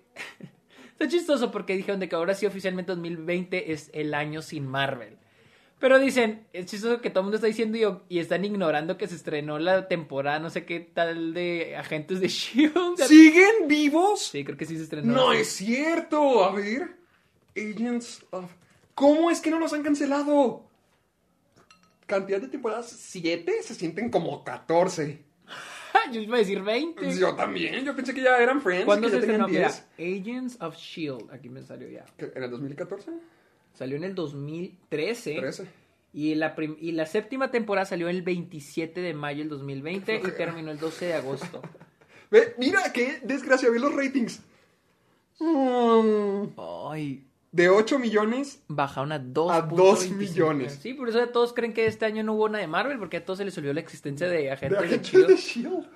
Ya, ya, ¿para qué? ¿Para qué la siguen? Sí, ya olvídense, pero bueno, esa es la noticia de que WandaVision va a llegar a Disney Plus en enero, un, un mes. un mes de lo que- Creo, es que en realidad nunca hubo una- un día, se decía diciembre, Diciembre.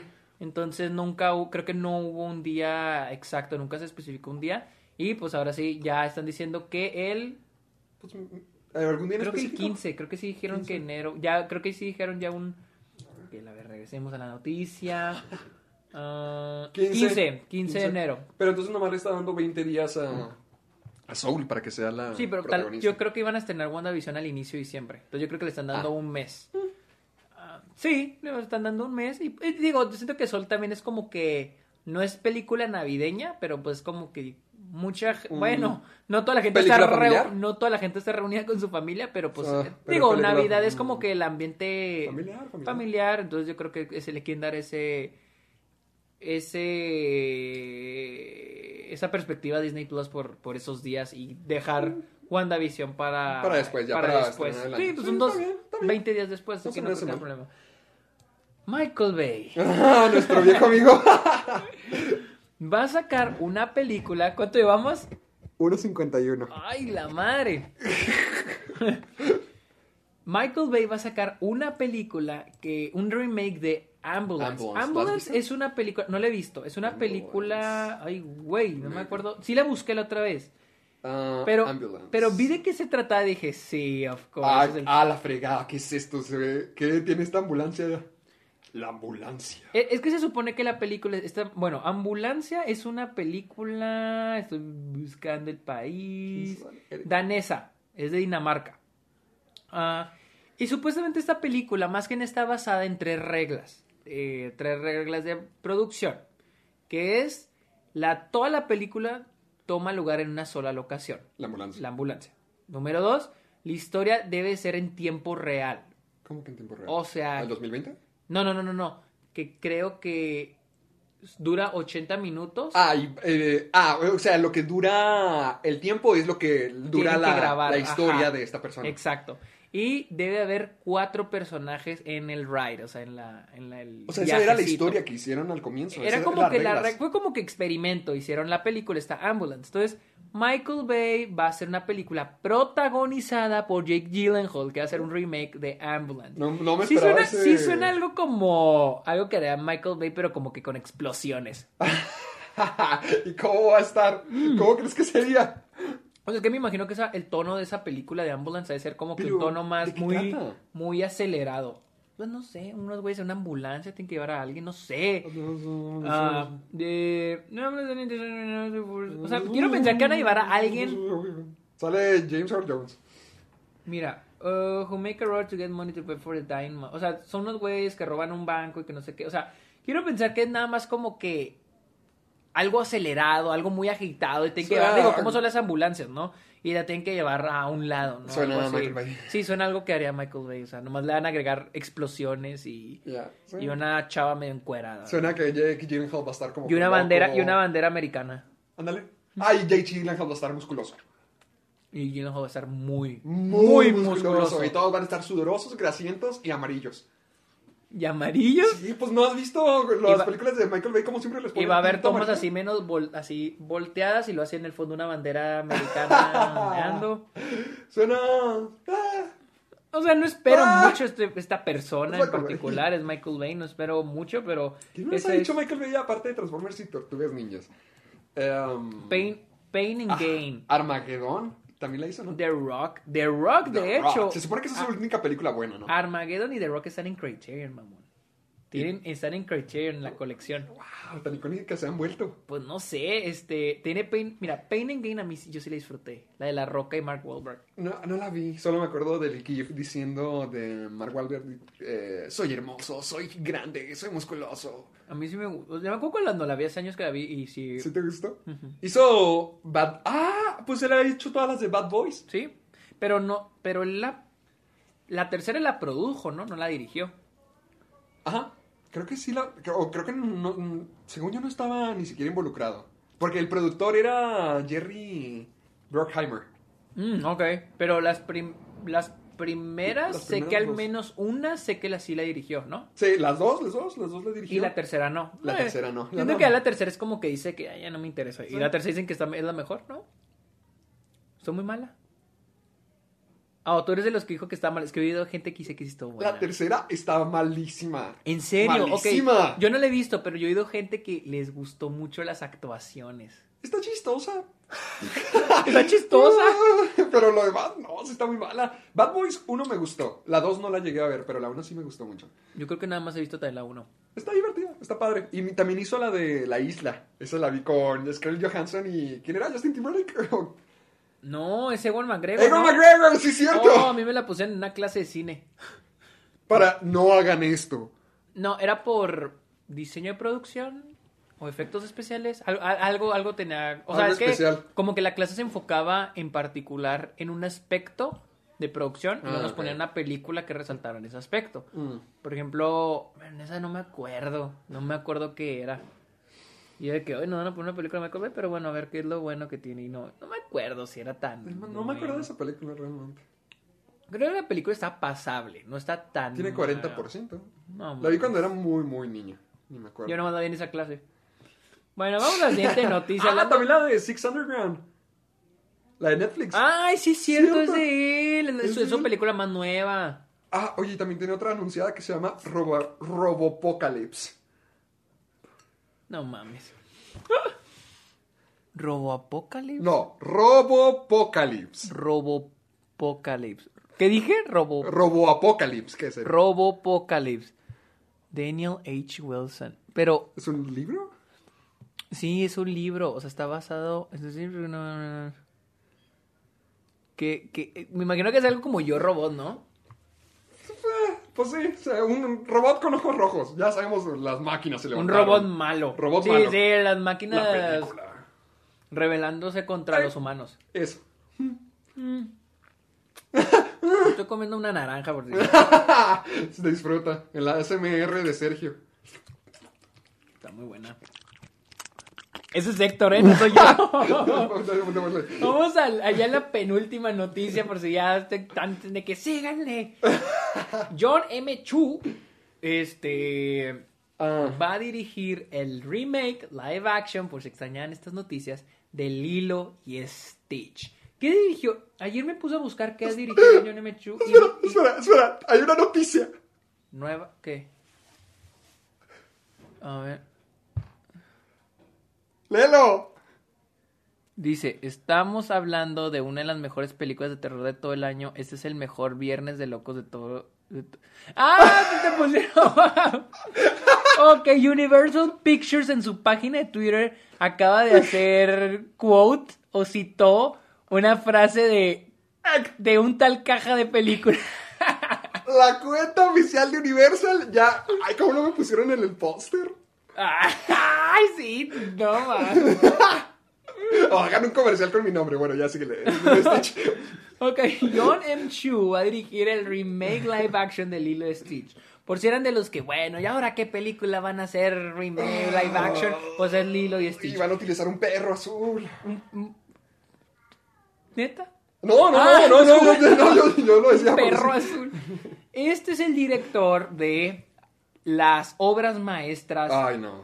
G.I. Joe, Retaliation, Justin Bieber, Never Say Never,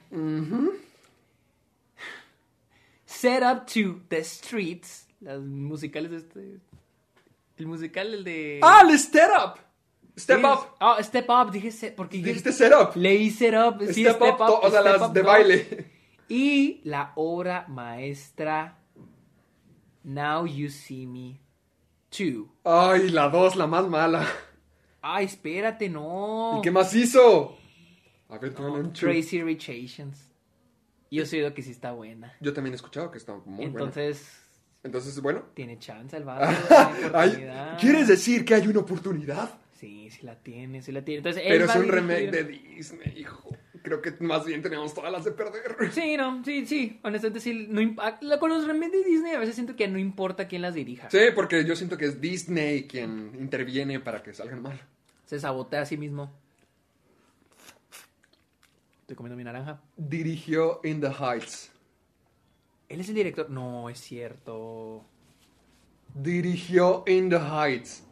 Hijo su pinche, tanto que nos estamos burlando de Ya él. sé. Neta, Es el director de mi película ¿Que no era- más esperada de todo el año. pensé que el director era Lin Manuel Miranda. No, él, él, él, él creo que hizo el musical. Y, a- y aparece. Él era el Lin Manuel Miranda. Ah, bueno, tiene como un cameo. Dice Piragua. Guy. Guy. Sí, debe ser un cameo porque él era el protagonista. Pero Él no- era eh, el protagonista Sí, de pero también la produce. también la produce. Usna- él era Usnavi, el protagonista de la historia en la Ah, obra original. O sea, espera que in, in- In the Heights sea otro step up. Eh, cállate. no digas eso. In the Heights va a ser La La Land mexicano. Bueno, latino. Híjole. La La Ya Land con latino. eso no, cállese, no sé, cállese. Yo estoy seguro de que va a ser un éxito. Segurísimo. Sergio, ve ese tráiler y no me digas que es la sí cosa más visto. hermosa que hayas visto Sí en toda tu visto. ex- Sí, miserable no, existencia. Sí, lo he visto, está muy bueno. y Es el mejor tráiler. estoy emocionado, pero. Es el mejor. Ya sé, yo sé. Yo sé que no suena bien. Yo sé. Pero tengo fe. Siento que entonces es una, una buena idea. Se redimió. ¿Escuchas? Ok. Se redimió. Pues bueno, vamos a la última O sea, la, noticia. la- la parte de aquí es Lilo y Stitch. No debería ser un remake. Sí, creo que ninguna película de Disney ya debería ya, ser ya no, un, no. remake. Y vamos a la última La noticia, última, que es noticia de hoy.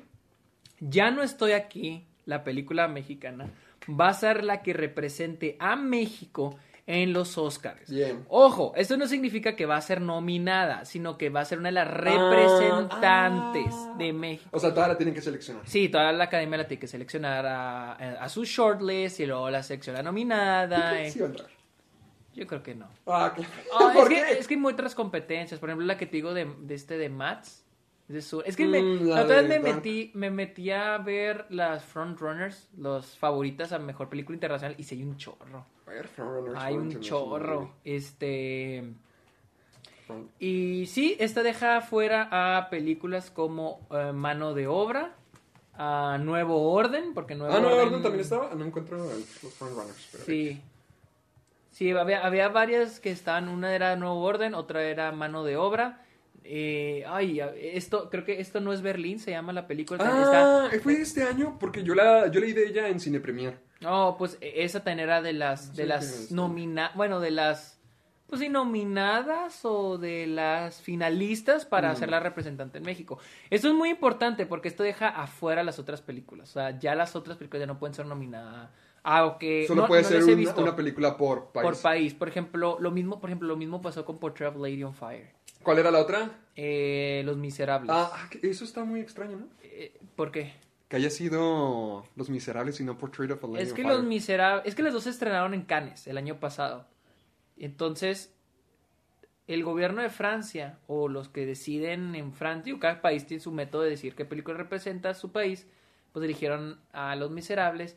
Yo creo que por el hecho de que Los Miserables trata más, está en Amazon Prime, es original de Amazon, Mm. trata más el tema sobre injusticia Ah, social, sobre más todo eso. Oscar bait. Entonces ellos creyeron que iba a pegar más, pero con el paso del tiempo, al último fue pegando, fue sonó mil veces más, porque yo por ejemplo vi Portrait of Lady on Fire, la vi en Nueva York, en el Festival de Cine en Nueva York, y, y con las actrices y con la directora. Y, Oh, y, pues, y, y- ya- para cuando yo la vi, yo ya había escuchado mucho de esa película. Y Los Miserables, pues creo que hasta ganó un premio en Cannes, pero ahí, ahí se quedó. Ah, ok, la que terminó O sea, siendo. mm. Creo que sí fue nominada al Oscar a Mejor Película Internacional, pero...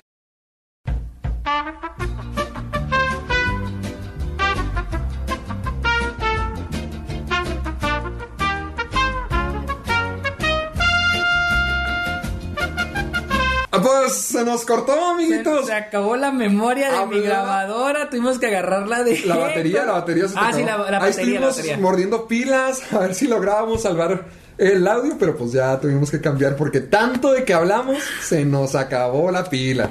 Sí, pero ya era la última noticia, Sí, ya era la ya, última ya nomás, de hecho ni siquiera estábamos hablando de la noticia. Ya estamos hablando de Luisa. Ah, ¿Qué te parece? ¿Qué te parece que no estoy aquí y ves la película? No, estamos hablando de Portrait of Lady on Fire. Pero- Pero, sí, ¿por qué pero estamos hablando? por- ah, de ya no cierto, estoy aquí, de cierto, de por ya no eso. aquí. Este, Se convirtió en Portrait of Lady on Fire. Pues, yo no he visto las demás. O sea, no he visto las demás películas. No he visto Nuevo Orden, la quiero ver. Pero ya no sé aquí, a mí sí me gustó mucho, la verdad. ¿Cómo se llama la película de... Ay, del que... Ahorita me decíamos, del que salen de Walking Dead. Ah, ok, pero esa es. Esa es. Ese sí. Esa es americana. Ah, ok. Esa no. ¿Cómo se No, no, no, no, ¿Por qué pero. ¿Firestarter o algo así? No, no. Tenía que ver algo con el fuego. o Milini, ¿No? algo así. No, no, no me acuerdo. Pero, pero no, no, no, pero contra esas no. Compitió contra las mismas mexicanas para seleccionar la, la que va a representar Sí, a sí, sí. México. Y yo, yo no, yo no he visto ni mano de obra, ni nuevo orden, ni esto, esto, ¿qué? Esto es Eh, ya Ber- no- esto, esto, no es Berlín. ¿Ya esto ya no es Berlín? No, esto no es Berlín. creo. Esto no es Berlín. no es Eh, no les he visto, así que no puedo decirte que, ay, este, era la mejor. O sea, tampoco, no te puedo decir. Pero, pues, ya no sé que a mí sí me gustó mucho. A mí sí me gustó Me bastante. bastante. Es de mis favoritas del año hasta ahora. Sí, o sea, a mí sí me hizo muy buena, entonces no, no tengo problema. O sea, no, No, tengo o- ojalá llegue. objeción. Ojalá llegue. Sí, ojalá sí sea nominada. Pero, Pues bueno, bueno, bueno, pues bueno. final feliz. ¿Dónde te seguimos? Estoy en Twitter e Instagram como arroba el Sergio Muñoz, Munoz. Estoy en Letterboxd, estoy nada más en Letterboxd. No, yo no estoy en TikTok como Héctor. Ya voy a vas a subir. De hecho, Y- ya estaba planeando que voy a subir rutinas de ejercicio. ¡Oh! para que se Ahora ser influencer Para que fitness. no muevan los dedos solamente. Órale, gordos. Y recuerden que también tengo el podcast Está OK, donde tengo, ya subí el episodio del... Ah, que la película que le recomendé, recomendé a Héctor, Ah, y si la recomiendo a ustedes. El culpable. El culpable, para los que están en México. Alguien me dijo que Prime en México es en- igual en toda Latinoamérica. Eh, ¿Contenido? Ajá. Oh. Yo no sabía y no estoy no seguro, sé, yo no sé. pero si están en México o bueno, en otro lado pueden buscarla El culpable. Es una película del 2018 y es danesa, véanla, se las recomiendo un chorro. Debieron de haber ahorita visto a Sergio, de que durante la, la primera media hora de nuestras dos horas de conversación antes de esto fue hablar nomás de, del... Está muy buena, está muy buena. Sí, al parecer sí le gustó mucho. Y me, la, la describió como la película que todo aquel que quiere aprender a escribir tiene que ver. Sí, sí, la neta sí aprendes mucho. O sea, es una escribir. escuela de cine en... En peli- en forma de película. Más bien, una escuela de cómo escribir, de guion. La verdad sí está muy buena. Sí, véanla, se la recomiendo. El culpable. Es danesa y está en Amazon Prime. Es del 2018 para que no van a encontrar El culpable, película con Liam Neeson donde tiene que matar. No sé, una mamá de... fugitivo. El fugitivo. Sí. Cul- culpable. Una película de acción con Por este... favor, ¿Cómo se llama? Liam Con Bruce. Willis. Bruce Willis directa DVD. Sí, sí. De otra no. vuelta. No, esta es una película danesa del 2018. Así que en cuanto los escuchen, habla, es de una. Ok, nomás para decirles, es de un policía que este, contesta llamadas de emergencia. Ya con, ya con eso la van a ubicar. Pero sí, véanla, se la recomiendo mucho. ¿Dónde te podemos encontrar, Rector? Me pueden encontrar como caja de películas en YouTube. Voy a subir, se supone que hoy o mañana, el review de Mulan para que ya se lancen. Además, se me acaba de ocurrir la idea de hacer un video de cinco, peli- cinco series para ver en Disney Plus. ¿Apenas vas el de Mulan? Ah, ok. es que apenas es legal. Oh, legalmente. bueno, de hecho, todavía no sé si ya va a estar. Ah, pues que mañana es Disney Plus. Mañana. Pero no sé si ya va a estar. Pues Mulan. me vale. Dale, Espera, dale. ya, esperemos. De hecho, eh, me pueden seguir ahí en Caja de Películas, me pueden seguir en Caja de Películas en YouTube y Twitter y me pueden encontrar en TikTok. Ya recuerdo para rutinas fitness. Eh, y en Para ponerse mamey. Para que se pongan mamey esta cuarentena. Bola de fofos. En ¿Cómo soy? Héctor Portillo. Ah, y también estoy en Letterboxd. Ahí subo mis. Como Héctor Portillo, creo que también estoy. Y ahí subo mis críticas y, breves y y pues las Sí, películas que estamos viendo. punto. Tratamos de decir un chiste usualmente en cada. Ese es el No, formato no, de los chistes. ¿Ah, no? No te creas, sí. Ay, bueno, y recuerden escuchar el lo- cada episodio en Spotify, Apple Podcast y recuerden dejarnos sus Su review. comentarios, su review en Apple Podcast y El hashtag, el hashtag soy, soy amargado, úsenlo en Instagram, Twitter, Facebook, donde sea para poder ver sus memes, sus preguntas, sus historias, todo, sus opiniones. Todo lo que queramos Usen que el veamos. hashtag soy amargado. Así que ¿Ya? ya, ¿Nos vemos la próxima semana? sí, él me mandas este audio que no Ahí te lo mando. Bye. Bye.